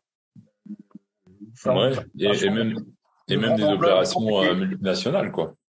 Oui, oui, non, mais voilà, ils sont, voilà, ils sont capables de faire, de gérer euh, des, euh, opérations aériennes, maritimes en même temps, enfin de tout un tas de trucs. Et ça, c'est euh, un véritable tout. Quoi. on voit bien, hein, aussi en Ukraine, hein, les Russes sont pas capables, n'ont pas été capables de, gérer cette complexité. Quoi. Euh, et ça, c'est un atout qu'ont les Américains. Alors, qui peut se perdre aussi. Hein, c'est pas. Et s'ils font pas, euh, s'ils font pas d'efforts, au moins de faire des efforts, de faire des exercices, de grands trucs à, à grande échelle, euh, c'est des trucs qui se perdent aussi. Quoi, hein, euh. Bien sûr. Euh, c'est nous, nous, nous c'est ce que je disais tout à l'heure, hein, c'est le truc qu'on a un peu perdu, quoi, parce qu'on on travaille plus à cette échelle, quoi. Hmm. Euh, il faut retrouver, quoi. Euh, est-ce que tu en as marre de parler de l'Ukraine ou est-ce que est-ce qu'on peut en parler un petit peu? Non, non, c'est quasiment mon métier maintenant de parler de l'Ukraine. Oui. C'est pour ça que j'ose profiter et abuser de. de...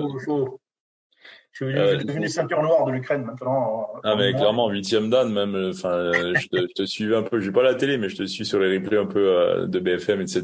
Il y a effectivement, t'es la référence aujourd'hui. Et, et, je me posais la question de est-ce que aujourd'hui Poutine peut se permettre politiquement et même au niveau diplomatique de perdre cette guerre Est-ce que on devrait pas commencer à réfléchir à lui aménager une porte de sortie honorable ou pépère là et euh, c'est possible, mais euh, parce que une guerre, ça se gagne, euh, ça se termine par un vainqueur, un vaincu. Hein. Voilà, donc quelqu'un qui admet de gré ou de force, qui admet sa défaite, quoi. même s'il n'a pas envie, hein, franchement. Mais bon, ben, voilà, il est obligé de. ça, dans un pays, dans une situation comme ça, en réalité, on s'aperçoit que ça passe souvent dans, par un changement de régime, en fait, un hein, changement des, des, hommes, quoi. Euh, dans une démocratie, quand les choses se passent pas bien, ben, le président suivant, en France, ben, il, gère le truc. Euh, et euh, dans une dans une dictature, ben, généralement ça se passe, il y a un changement de un changement de régime quoi. Donc, il faut si euh, voilà, si degré ou de force, c'est euh, l'individu n'admet pas sa défaite, euh, bah, il faut changer d'individu. Mais, euh, et, et, ça, j'ai du mal à imaginer en fait une autre fin que ça. Enfin, on peut imaginer un scénario où les Ukrainiens réussissent à chasser les Russes de tous les territoires qu'ils ont conquis, y compris la Crimée, et, et, que les Russes n'emploient pas l'arme nucléaire pour ça. Enfin bon, on peut imaginer ce scénario les Ukrainiens s'arrêtent à la frontière, ils disent voilà, on a gagné. Bon, euh, et puis, les Russes en face, ben, ils sont ils sont impuissants, ils peuvent ils, euh, peuvent nier l'affaire, ils peuvent maintenir une sorte de guerre froide, guerre latente euh, la frontière, ils peuvent envisager une revanche éventuellement. bon, ça, ça, voilà, ça, ça peut être un scénario possible de semi-fin de guerre. Mais une fois, la, guerre, ça se termine lorsqu'il y en a un qui admet véritablement ça, ça Sinon, ça peut aboutir à une sorte de guerre gelée et puis une situation de revanche. Après tout, en 2014, 2015, et ça aboutit après à une forme de guerre gelée. Pas eu de, il n'y a pas la, la guerre de, de 2014 n'est pas allée jusqu'au bout. Souvent, ça, c'est ça. Il faut que la guerre aille jusqu'au bout de sa logique. Euh, voilà. Et euh, sinon, c'est ça, c'est un truc. Euh, mon expérience ou ce que j'écris un peu dans, dans mon bouquin, c'est que l'idée, par exemple, de, de s'interposer ou de dire voilà négocier pour pour imposer la paix, en fait, ça ne marche jamais. Quoi. Ça ne marche jamais. Euh, et, euh, l'idée qu'on va négocier, on va faire servir de médiateur, puis on va discuter, puis ok, on va se mettre d'accord. Ça ne marche jamais. Il faut qu'il y ait un qui, euh, qui enfin qui écrase, qui euh, obtienne la victoire par les armes. Voilà. Et l'autre, c'est impuissant. Et puis, ok. Et là, là, on, là, on peut commencer à parler une fois qu'il y en a un qui est impuissant. Euh, et, est-ce que, est-ce que Poutine ne risque pas Excuse-moi. Est-ce que Poutine, justement, ne pouvant pas perdre, ne risque pas d'augmenter, euh, de hausser le ton jusqu'à faire des frappes tactiques sur des villes, parce que là, il en est à, il en est à bombarder euh, Kiev, il en a à bombarder un peu partout dans le pays des populations civiles.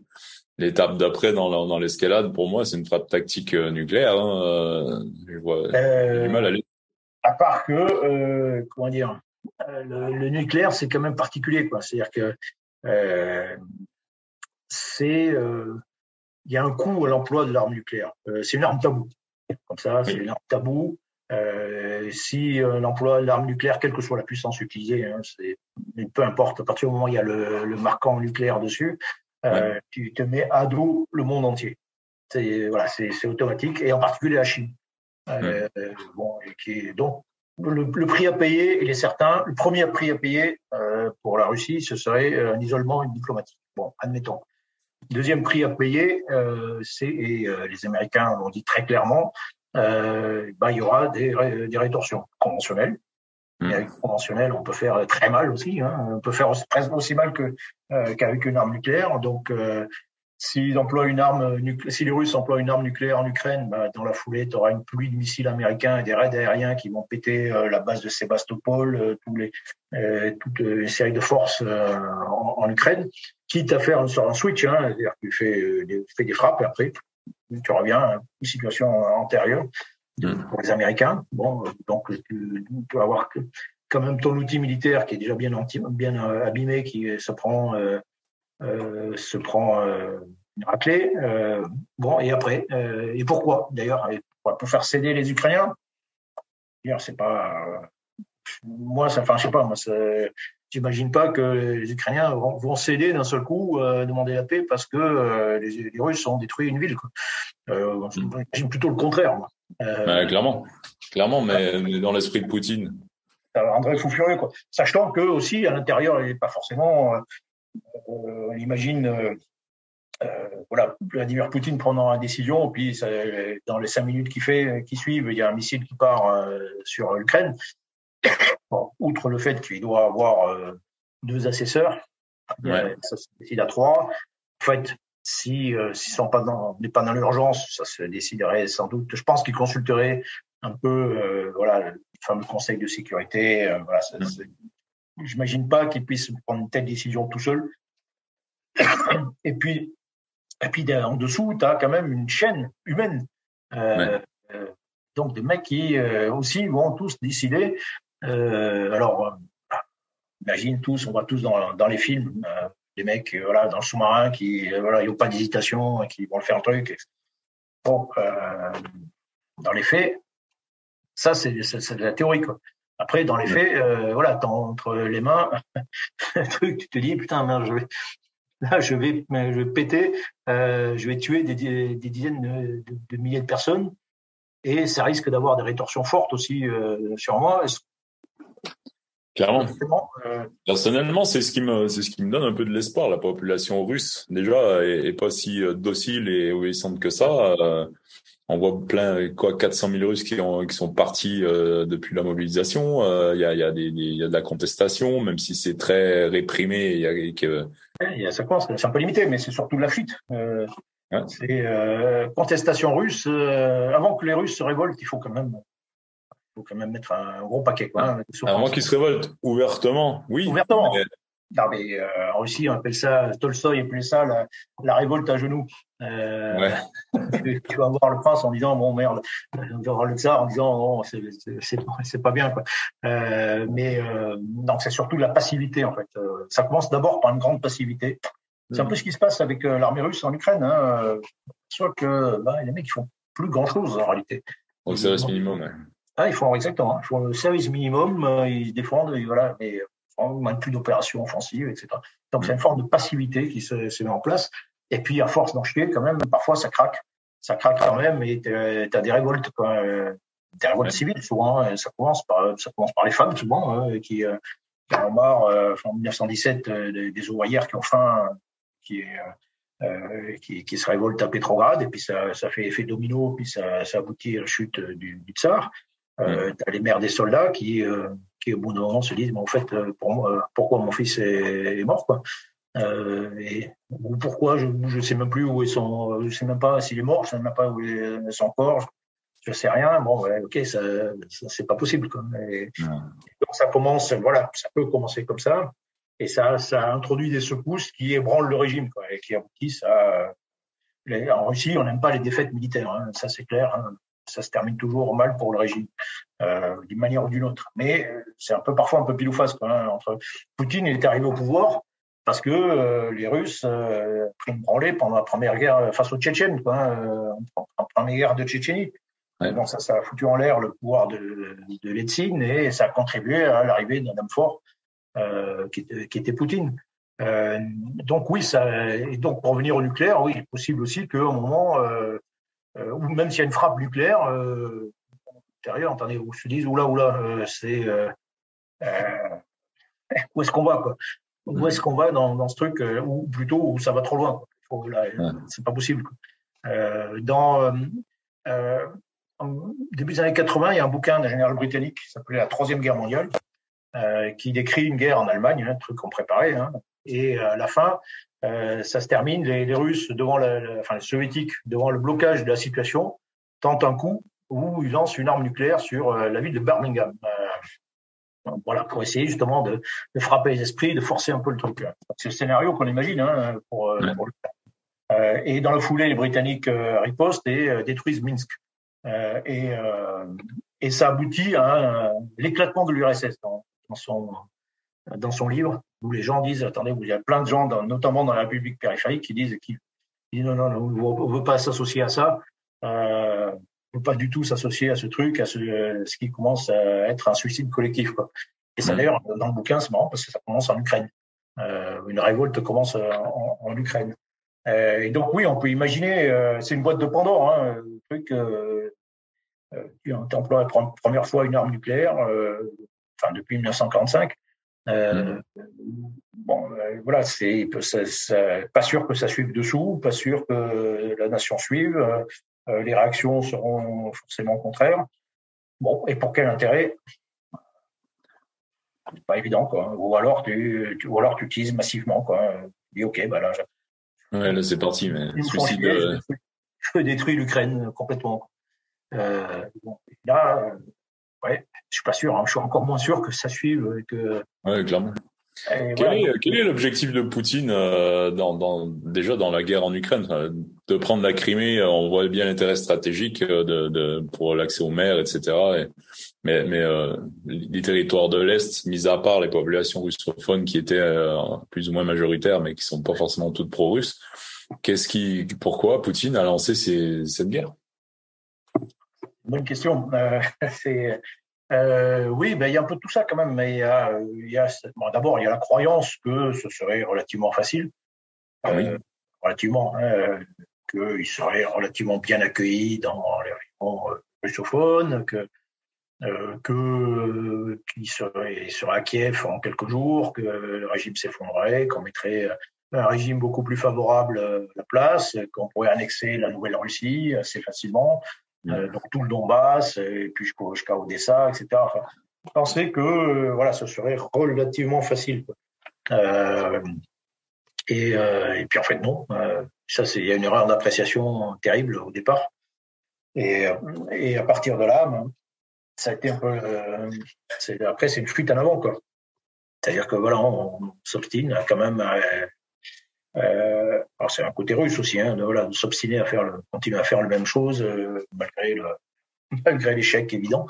et, et, ouais, mais, et il est dans une fuite et il est dans, dans l'escalade, bien sûr. parce qu'il y a encore, il y a encore l'espoir, malgré tout. c'est pourquoi les guerres parfois durent aussi longtemps? C'est parce qu'il faut raisonner comme en économie, en économie marginale. C'est euh, avant la Première Guerre mondiale, tu dis putain, ça va, il va y avoir un million en France, il va y avoir un million quatre cent mille morts. c'est pas possible, le pays va être ruiné. Non, je sais pas quoi. Maintenant, si chaque jour qui passe, tu dis bon ok, aujourd'hui, euh, je peux espérer les sacrifices que je vais faire aujourd'hui peuvent me permettre d'espérer euh, gagner quelque chose malgré tout. Euh, ben on continue petit à petit. Euh, voilà, puis tu arrives au moment aussi, d'ailleurs, où tu as tellement payé que tu continues aussi. Parce que justement, tu as tellement payé, il faut pas que ce soit pour rien. Euh, c'est une espèce de théorie de l'engagement euh, dans, dans, dans, dans, les autres cités. Hein. Ben dans, oui, ton, ton bouquin, Le temps des guépards, tu cites, je sais plus qui, qui dit on commence la guerre quand on veut, mais on la termine quand on peut. quoi. Oui, c'est Machiavel, ça, mais... Machiavel. Ouais, bah oui. et donc, c'est une fois que c'est parti, tu as tout un tas d'enchaînements, de, de biais qui font que bah, tu vas continuer. Euh, et euh, malgré, euh, au début, voilà, au début, tu as encore l'espoir. C'est très incertain une guerre, hein, en réalité. Hein. Bon, tu dis, voilà, je peux. Et puis, voilà, les sacrifices que tu fais, y compris au niveau individuel, au début, de voilà, parler d'une famille, et les, mecs qui ont leur fils qui est euh, qui est qui est mort, euh, fils est mort en Ukraine. Bon, bah, tu dis, bon, au moins tu te dis, j'espère qu'il est pas mort pour rien, donc tu t'accroches. L'idée, tu dis, voilà, c'est mort, ça, sans sacrifice, ça a permis de euh, libérer, entre guillemets, le Donbass, ça a permis de faire ceci, ça a permis de faire cela, etc. Bon, d'accord. Euh, donc, tu t'accroches à ça. Euh, et puis, au bout d'un moment, ça, ça dure, et puis tu te dis, bon, est-ce que vraiment, vraiment, ça servait à quelque chose cette période de doute, et c'est là qu'intervient le, il faut pas qu'il soit mort pour rien, donc on continue. Ouais, c'est ça. Ça devient, ça devient un engrenage, quoi. Jusqu'au moment où, où tu as quand même le sentiment, la révélation, en tout cas, que vraiment, vraiment, vraiment, ça sert à rien. Mmh. Et là, c'est généralement là que tout euh, bascule. Donc, euh, se répand l'idée que voilà, le, les, sacrifices qui vont arriver ne serviront strictement à rien. Euh, et il euh, n'y a aucun espoir, aucun espoir. Et c'est mmh. là généralement que les choses basculent assez rapidement. Même tu vois dans un engagement comme le l'engagement français en Afghanistan, 2008, c'est on entre vraiment en guerre en 2008 euh, français. Et, euh, et, donc, tu as cette période où euh, voilà, il faut y aller, il faut pas qu'ils soient morts pour rien, on continue, on continue. Puis arrive le moment où, en 2012, où c'est l'inverse qui se fait. Et entre les deux candidats à l'élection présidentielle, François Hollande et Nicolas Sarkozy, c'est celui qui va retirer le, contingent le plus vite. Euh, mmh. de partir en 2014, puis Sarkozy dit oh non, moi je m'engage qu'il soit en 2013, et puis Hollande dit non, moi je m'engage qu'il soit. Donc il y a, voilà, d'un seul coup, ça peut basculer, ça peut basculer très vite. Euh, mais en Ukraine, on n'est pas encore là, quoi, hein, y compris le côté russe. Quoi, hein. On est encore dans le, sentiment que euh, au moins, voilà, il faut continuer parce qu'on y est déjà engagé et puis euh, voilà. Est-ce qu'il n'y a pas une volonté politique euh, au niveau de l'OTAN et, de la, et des États-Unis justement d'affaiblir la Russie et en les enlisant dans une guerre interminable d'usure Mais qu'on en profite, bien sûr. Les, les soviétiques avaient fait la même chose au moment de la guerre du Vietnam. Hein. Mm. Les Américains s'engagent à fond dans cette, euh, ce conflit euh, stupide. Euh, bah, les soviétiques en profitent, ils arment, ils arment à fond euh, les, euh, le Nord-Vietnam, ils aident à fond, euh, bout de bras, le pays, mais matériellement, sans entrer en guerre. Mm. et ils contribuent à épuiser affaiblir le, les États-Unis, incontestablement. Et inversement, lorsque les, Soviétiques s'engagent en Afghanistan ou en Afrique, en Angola ou en Éthiopie, on fait, c'est, la, revanche. On fait, la, on fait la même chose et, et on épuise, épuise l'autre, on en profite. bien sûr. c'est logique, c'est normal. Quoi. on est en confrontation avec la Russie, ça ne date pas de la guerre en Ukraine. Quoi. Ces gens-là, voilà, Vladimir Poutine déteste, déteste clairement. Quoi. C'est, il a exprimé assez clairement dans son discours, euh, c'était vendredi dernier. Euh, donc euh, voilà, un nouveau Français en Afrique, euh, les, les, Russes n'arrêtent pas de nous faire chier, n'arrêtent pas de nous euh, contester, nous foutre dehors. Enfin, de, on, voilà, on est dans une situation, on n'est pas en guerre, on est dans une situation de confrontation, quoi, comme pendant la guerre froide. Et donc voilà, ce sont des adversaires. Et, c'est comme, comme en guerre, bah, il faut un moment où bah, il y en a qui, euh, qui euh, cèdent sous la pression. Quoi. Il ne faut pas que ce soit nous. Donc, euh... Ouais, faut pas que ce soit nous, mais euh... ouais, bref, le, le c'est, enfin, depuis la depuis la Crimée, tu parlais tout à l'heure du fait que la le, la prise de la Crimée a été, a été le, le, tournant et le début d'une époque. Euh, et à ce moment-là, moi, je me souviens que j'avais dit qu'il y a le, le centre de gravité de, du monde avait basculé beaucoup plus à l'est euh, parce que ben, à cette époque, Obama avait littéralement pas bougé. Il n'y a, a, eu aucune réaction du côté américain euh, et, et, très peu de temps après, il, y a, il y a eu plein de terres d'opérations qui ont été modifiées sur cette base-là. Est-ce que est-ce que on veut pas éviter un deuxième un deuxième effet crimé et un deuxième basculement à l'est? Est-ce que est-ce qu'il y a des, des enjeux géopolitiques euh, de fond qui sont à l'œuvre en, en, plus de, de simplement le rapport de force euh, et de réputation? Tu penses à quoi? Tu penses à Taïwan par exemple ou euh, Par exemple à Taïwan, par exemple à est-ce que les Chinois sont pas en train d'utiliser les Russes comme proxy pour affaiblir ah. euh, tu vois? Euh, oui, oui et non. Euh, enfin, par, par, les Chinois, oui et non. C'est-à-dire, par exemple, les Chinois n'aident pas militairement. Euh, S'ils le font, ils le font de manière tout à fait cachée. Euh, la Russie, c'est-à-dire, il y a, on a fait mieux comme allié hein, que, que la Chine quand même. Euh. Clairement. ils achètent, ils achètent du pétrole, ils achètent. Euh, oui, oui, ils achètent des trucs, mais euh, voilà. Mais j'ai un peu de mal à imaginer un mariage d'amour entre, la, la, Russie et la Chine, quoi, quand même. Hein. Clairement. Il y a quand même un passif très long et voilà. Et dans l'ADN chinois, il y a quand même, voilà.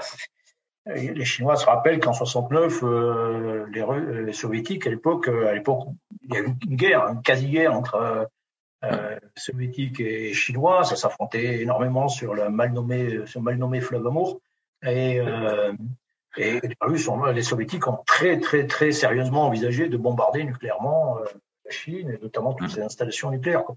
Ça, les Chinois le savent. Quoi. Et, et puis bon, et puis plus largement, quand les, les la Chine, dans son histoire, euh, n'a jamais fait d'alliance. C'est un, un, empire. C'est un empire euh, voilà, qui, qui, a, qui, connaît que des vassaux ou des ennemis éventuellement.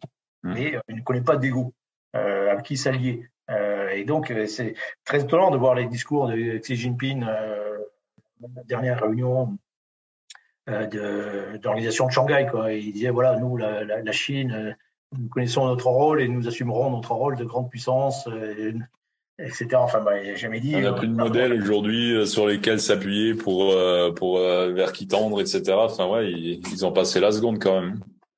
oui, non mais. Euh, voilà. Après, pour revenir à ce que tu disais sur, euh, euh, bah oui, le problème des, lorsque tu es impliqué dans le monde, dans les affaires du monde, tu es obligé de, bah, de montrer que donner des preuves de fermeté, quoi, quand même, euh, au moins des preuves que tu es un allié ou, dans le cas des États-Unis, que tu es un, euh, tu vas dire un protecteur fidèle, quoi, enfin un protecteur euh, fiable plutôt. Euh, bon, donc tu es obligé, voilà, ça, ça, ça t'oblige. Il y a tout un pan des Américains que ça fait chier, quoi, qui, qui préféreraient euh, rester, rester tranquillement euh, en Amérique plutôt que d'avoir des obligations dans le monde. Mais euh, euh, donc c'est toujours tendu. et donc parfois, oui, quand, bah, quand Obama dit définit une ligne rouge, emploi d'armes chimiques en Syrie. Euh, la riposte sera massive et immédiate. Et puis lorsque ça arrive, bah, il n'y a pas de riposte massive et immédiate. Mais là, c'est une catastrophe. C'est une catastrophe. Euh, et c'est effectivement, c'est pas pour rien que bah, derrière, voilà, as un calcul russe qui te dit, bah voilà, Obama, c'est un, c'est un gros, ça finalement, c'est un gros bout. Euh, et, et, donc, on en profite. Euh, on peut y aller. Mais même d'une certaine façon, lorsque Biden dit euh, avant le, au moment de la crise, avant la guerre en Ukraine, dit attention, nous, il n'y aura jamais un soldat américain sur place, on n'interviendra jamais. on comprend pourquoi il dit ça, mais sauf qu'il y en avait déjà. Mais c'est quand même, voilà, c'est quand même aussi un peu un feu vert donné quoi. donc voilà, il faut jamais, il faut toujours rester un peu dans l'ambiguïté au moins dans ce genre de choses.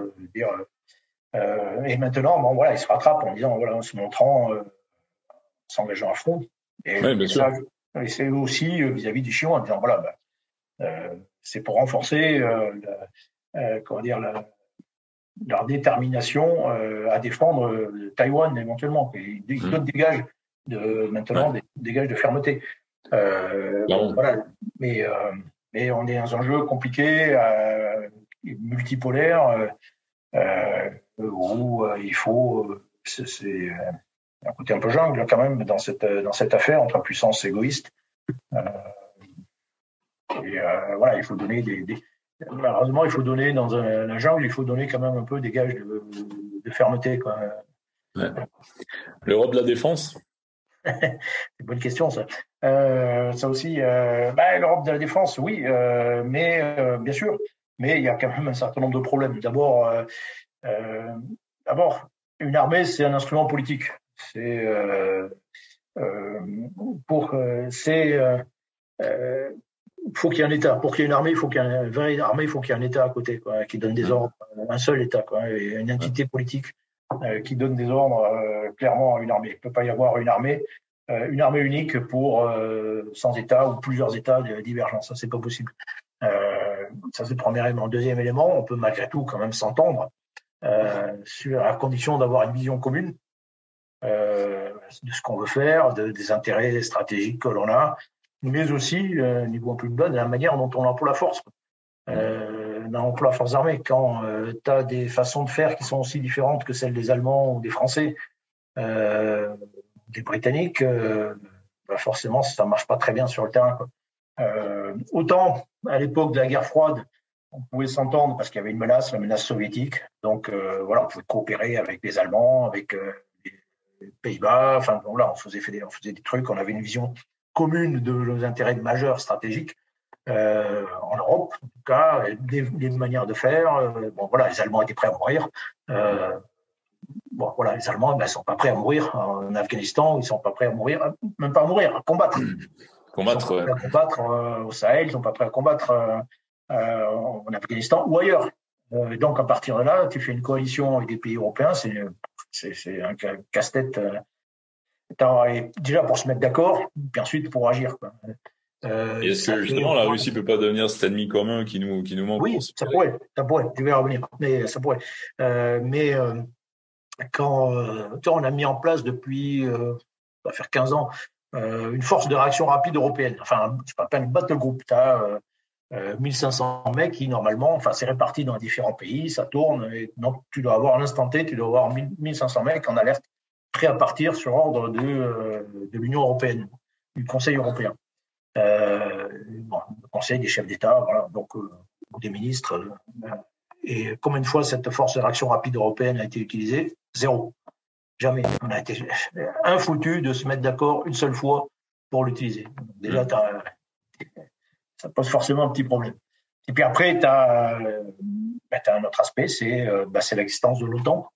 De l'OTAN, tout simplement. Tu as déjà une alliance militaire euh, qui est là, qui accessoirement, d'un point de vue, euh, fonctionne, militairement fonctionne, euh, fonctionne bien. Euh, tu as à l'intérieur de cette OTAN, tu as la superpuissance militaire.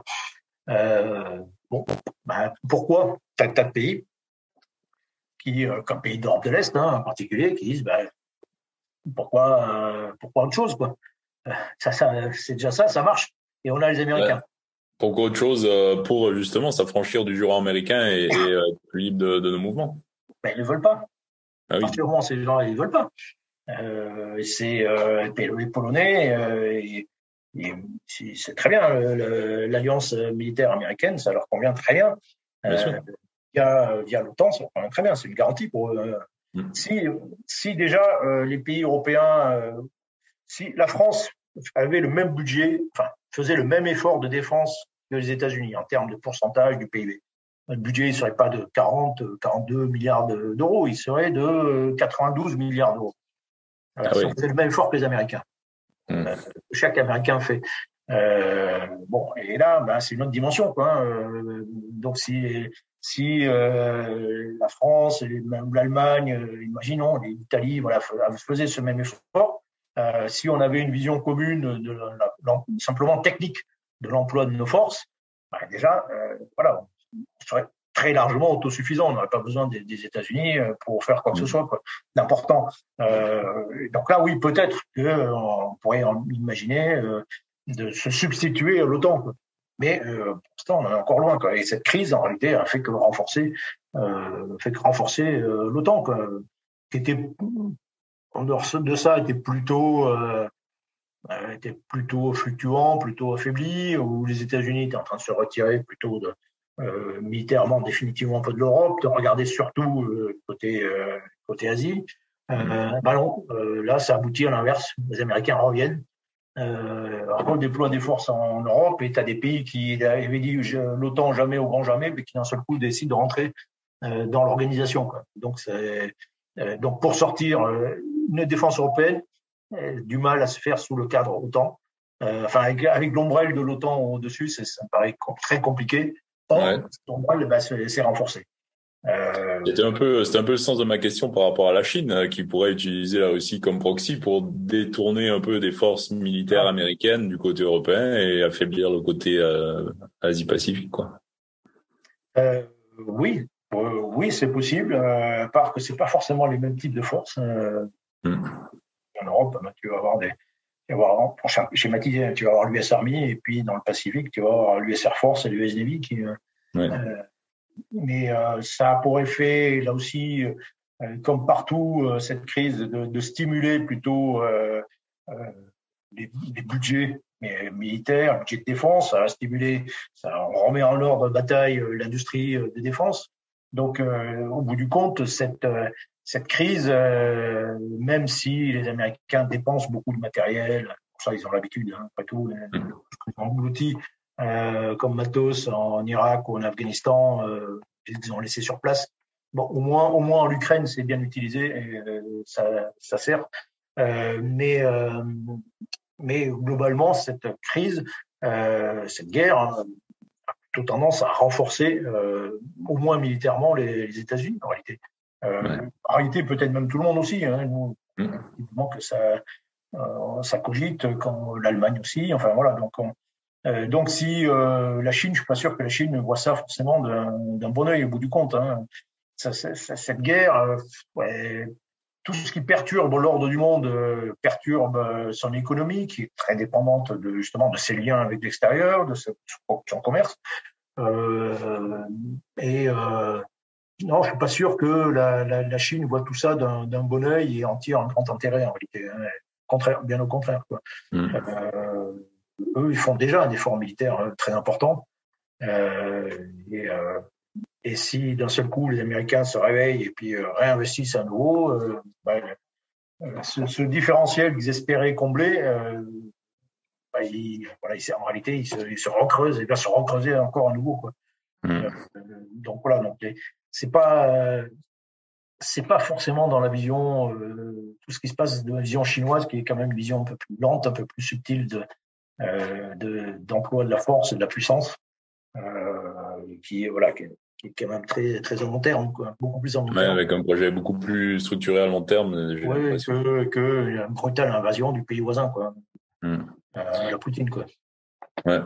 Changement de sujet un peu euh, brutal parce que tu nous as, tu m'as dit que tu avais une heure et demie, deux heures et on arrive bientôt. Euh, le, sablier commence à, à, à toucher aux, dernières miettes.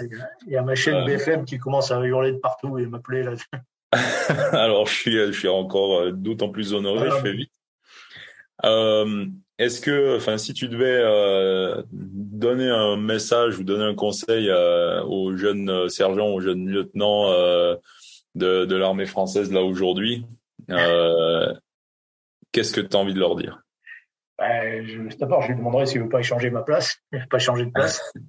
J'ai envie de retourner. Parce que je retournerais bien, ouais. ouais. Très, clairement. je dirais que d'abord, il a de la chance. Enfin, sergent français, par rapport à l'époque que j'ai connue, en réalité, il a beaucoup de chance, dans, même dans l'exercice du, du, métier. Quoi. il est avec des soldats professionnels, avec une vision de l'emploi de la force qui a changé. Quoi. Euh, quand j'ai commencé, c'était un peu tabou, quoi. La, guerre, c'était tabou. Voilà, on n'osait pas le dire. Donc, on était engagé dans des missions à, la con. Euh, qui, les, les pires. Euh, j'ai lu un bouquin, Parole de soldats. Euh, donc, c'est des témoignages de, de soldats français. Alors, ça, ça, tombe pile dans mes années de service. Quoi. Ça commence en 83 et ça se termine en 2015. Donc, ouais. et, euh, et, tu regardes, les, ce qui est frappant, c'est les, les, premiers témoignages à Beyrouth gars qui ont été engagés à Beyrouth, euh, qui ont vécu l'explosion de, de l'immeuble Drakkar, les gars qui ont été engagés comme casque bleu, euh, Sarajevo en particulier. Enfin, euh, c'est des souvenirs euh, souvent douloureux, quoi, amers, parce qu'on est été placé dans une situation très compliquée, euh, euh, extraordinairement frustrante, euh, avec globalement une ambiance, même en France, qui n'était pas forcément, pas, ouais, mais militaire n'était pas forcément bien vu. Euh. Et euh, non, c'était une atmosphère assez, assez pénible. Euh, alors que voilà, les choses ont beaucoup changé, il faut s'en rendre compte. Euh, dans la vision que l'on a en France du soldat, soldat français, euh, des, des, soldats, leur image que, que l'on a, les, les, les bidas sans folie, c'est fini, quoi. Hein, truc comme ça. Maintenant, de soldats professionnels qui sont bons, qui sont une excellente image en, en France. Euh, ils sont engagés dans des missions qui sont en réalité beaucoup plus claires euh, que, que, que, que la, celles que j'ai connues, euh, ou les premières. Euh, et, euh, et donc ça, ça fait une énorme différence. Qu'ils en profitent. Ils sont avec des soldats professionnels qui sont qui sont bons, qui sont et donc non, je pense qu'ils ont de la chance.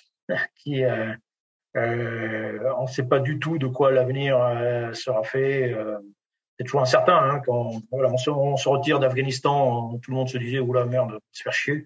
Euh, c'est fini, euh, on va plus nous engager, c'est c'est trop compliqué. Et puis quelques mois plus tard, c'était parti, euh, c'était opération Serval, c'était parti au, au sel, quoi. Et quand ouais. rétrospectivement, je vois les endroits où on était engagé, où, on n'aurait jamais imaginé qu'on était qu'on serait engagé un jour. Euh, c'est extraordinaire, c'est incroyable. Quoi. Et, euh, donc, euh, oui, il se passera encore plein de choses. Euh, ils feront encore plein de trucs formidables. Ils feront des aventures. Ils vont bouger. Ils vont voyager. Euh, ils vont être injectés dans des zones difficiles, hein, forcément, mais euh, ils vont être engagés dans des milieux extraordinaires. Moi, je, voilà, dis, c'est comme dans, dans Blade Runner, quand j'ai oublié le nom de, cet androïde qui, euh, qui meurt sous la pluie. Là. Euh, ah oui. Il dit voilà, moi, une phrase, il dit voilà, si vous saviez ce que ses yeux ont vu. Euh, je dis ben voilà, euh, j'ai fait j'ai fait des trucs, euh, voilà, j'ai traversé le, le, mur de, de Berlin, j'ai vu des gorilles dans la jungle, je suis tombé une année dans des gorilles en pleine jungle du Rwanda, je fais des voilà, j'ai vécu dans une ville assiégée pendant six mois, j'ai euh, j'ai fait des, ouais, j'ai fait plein de trucs. J'ai vécu avec des Indiens en Amazonie. J'ai fait des, euh, voilà, j'ai fait des, voilà, des trucs hein, incroyables, quoi. Et, euh, euh et, euh, et donc, voilà, qu'ils en profitent. Ils vont faire une, une vie, voilà, une vie pleine. Une, ouais. pleine et voilà, qu'ils, qu'ils en profitent, ils ont de la chance. Euh, je les plains pas du tout. Voilà. On sent, on sent le. Les mecs, ça c'est. Euh, c'est quand même euh, vachement bien quoi c'est quand même super fort quoi euh, moi j'ai adoré quoi de voilà commander des, des sections de compagnie essayer d'en faire des trucs euh, des instruments euh, de combat efficaces j'adorais ça sur le terrain s'entraîner faire des tas de trucs voilà, voilà c'est c'est super quoi. Je, je, recommence tout de suite et je recommence même en bas s'il faut. Hein. Je, je recommence même, je m'engage même euh, au premier PMA ou euh, n'importe où. Euh, ouais. je signe immédiatement. Quoi. S'il y avait encore les, les, capacités physiques, je le ferais. C'est c'est dans le. Ouais, tu le... continues différemment au final. Tu continues à. Tu oui, oui, je, fais, je, reste, je reste dans le bain. C'est toujours pareil. Je reste dans cette même univers mental. Je, suis un peu monomaniaque. Hein, je ne sais pas faire autre chose. donc voilà, donc je reste, je reste dans le bain, mais, très, très clairement. Quoi. c'est dans ce bouquin de science-fiction, Le vieil homme et la guerre. Ouais. Mais la première phrase, c'est voilà, le jour de mes 70 ans, j'ai fait, deux choses le jour de mes 70 ans. Je suis allé fleurir la tombe de ma femme et puis je me suis engagé dans l'armée. ah mais moi, moi, pareil, je signe même à 80 puis si euh, tant que je pourrais tenir un fusil euh, ah et qu'il y, a un besoin, je serais contre. est-ce que, euh, est-ce que tu veux, est-ce que tu as un petit mot de la fin qui te vient? Non, j'ai fait, j'ai épuisé mes citations là. mes, punchlines. Euh, euh, non, non, non, non, je te remercie, euh, simplement. Merci à toi. Merci beaucoup d'avoir pris le temps et, merci pour tout le boulot. les, les, les 12 ouvrages que, que je suis en train de lire, que tu as, que as signé, si on compte les traductions et ta thèse, les, enfin, ton blog, La Voix de l'épée, que je suis depuis des années d'ailleurs. Enfin bref, merci pour tout, euh, tout le boulot intellectuel et tout le boulot euh, bien physique et bien concret que tu as fait avant. Merci pour ton service. quoi. Gentil, gentil à toi. Yes. Super. Trop bien. Merci. Merci beaucoup, c'était hyper cool. Je te laisse filer avant que avant qu'il te ouais, le GIGN. Ça marche. Là, j'en ai jusqu'à minuit euh, maintenant à parler de l'Ukraine. Alors, les livres de Michel Goya sont assez nombreux. Je ne vais pas vous en faire une liste exhaustive aujourd'hui sur euh, le podcast. Vous pouvez par contre trouver la bibliographie sur le site survivologue.org. Euh, ceci dit, il y a deux des ouvrages de Michel qui ont retenu mon, attention en particulier. Euh, d'abord, j'ai eu l'honneur de servir de relecteur à l'époque pour Sous le feu, la mort comme hypothèse de travail qui était édité et qui est en 2014 alors cet ouvrage parle beaucoup de stress, de gestion du stress et de l'expérience au combat de Michel, avec des réflexions que je trouve extrêmement riches comme toujours. Euh, son petit dernier, sinon, Le temps des guépards, qui est une excellente analyse euh, des 60 années de conflit, 60 années de conflit euh, qu'ont vécu les armées françaises depuis 61, avec bah, des conséquences de cette hyperactivité sur les armées, les interactions avec le monde politique, etc pour tous ceux qui s'intéressent à l'histoire militaire, euh, c'est un bijou de précision et, qui sait en même temps ne pas perdre de vue la vision plus large, qu'elle soit géopolitique ou historique. Euh, vous pouvez évidemment suivre Michel Goya sur Twitter, at Michel underscore Goya, euh, sur son blog La Voix de l'épée, qui est excellentissime, je le recommande vivement. évidemment sur BFM TV, où il sévit chaque jour plusieurs heures. voilà. Si vous voulez soutenir le podcast, plusieurs options. Euh, déjà, partagez-le, s'il vous plaît, faites-le connaître. C'est fait pour servir, c'est gratuit, ça restera gratuit, j'ai rien à vous vendre, etc. Euh, si vous voulez faire un petit don à partir de 1 euro, rendez-vous sur le site survivologue.org et cliquez sur le lien soutenir le podcast.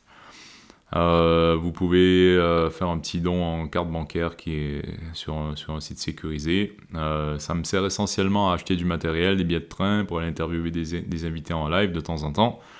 Euh, pour payer le service, euh, dans ce cas-ci, d'une intelligence artificielle qui a amélioré la qualité sonore de Zoom qui était un peu médiocre. Euh, évidemment, pour payer l'abonnement à ma plateforme de podcast, etc. Bref, ça ce qui me permet de, de, diffuser le podcast sur tous les sites de streaming, Deezer, Spotify, Apple Podcast, Google Podcast et tous les autres. Voilà, merci et à bientôt. Ah oui, restez pipou.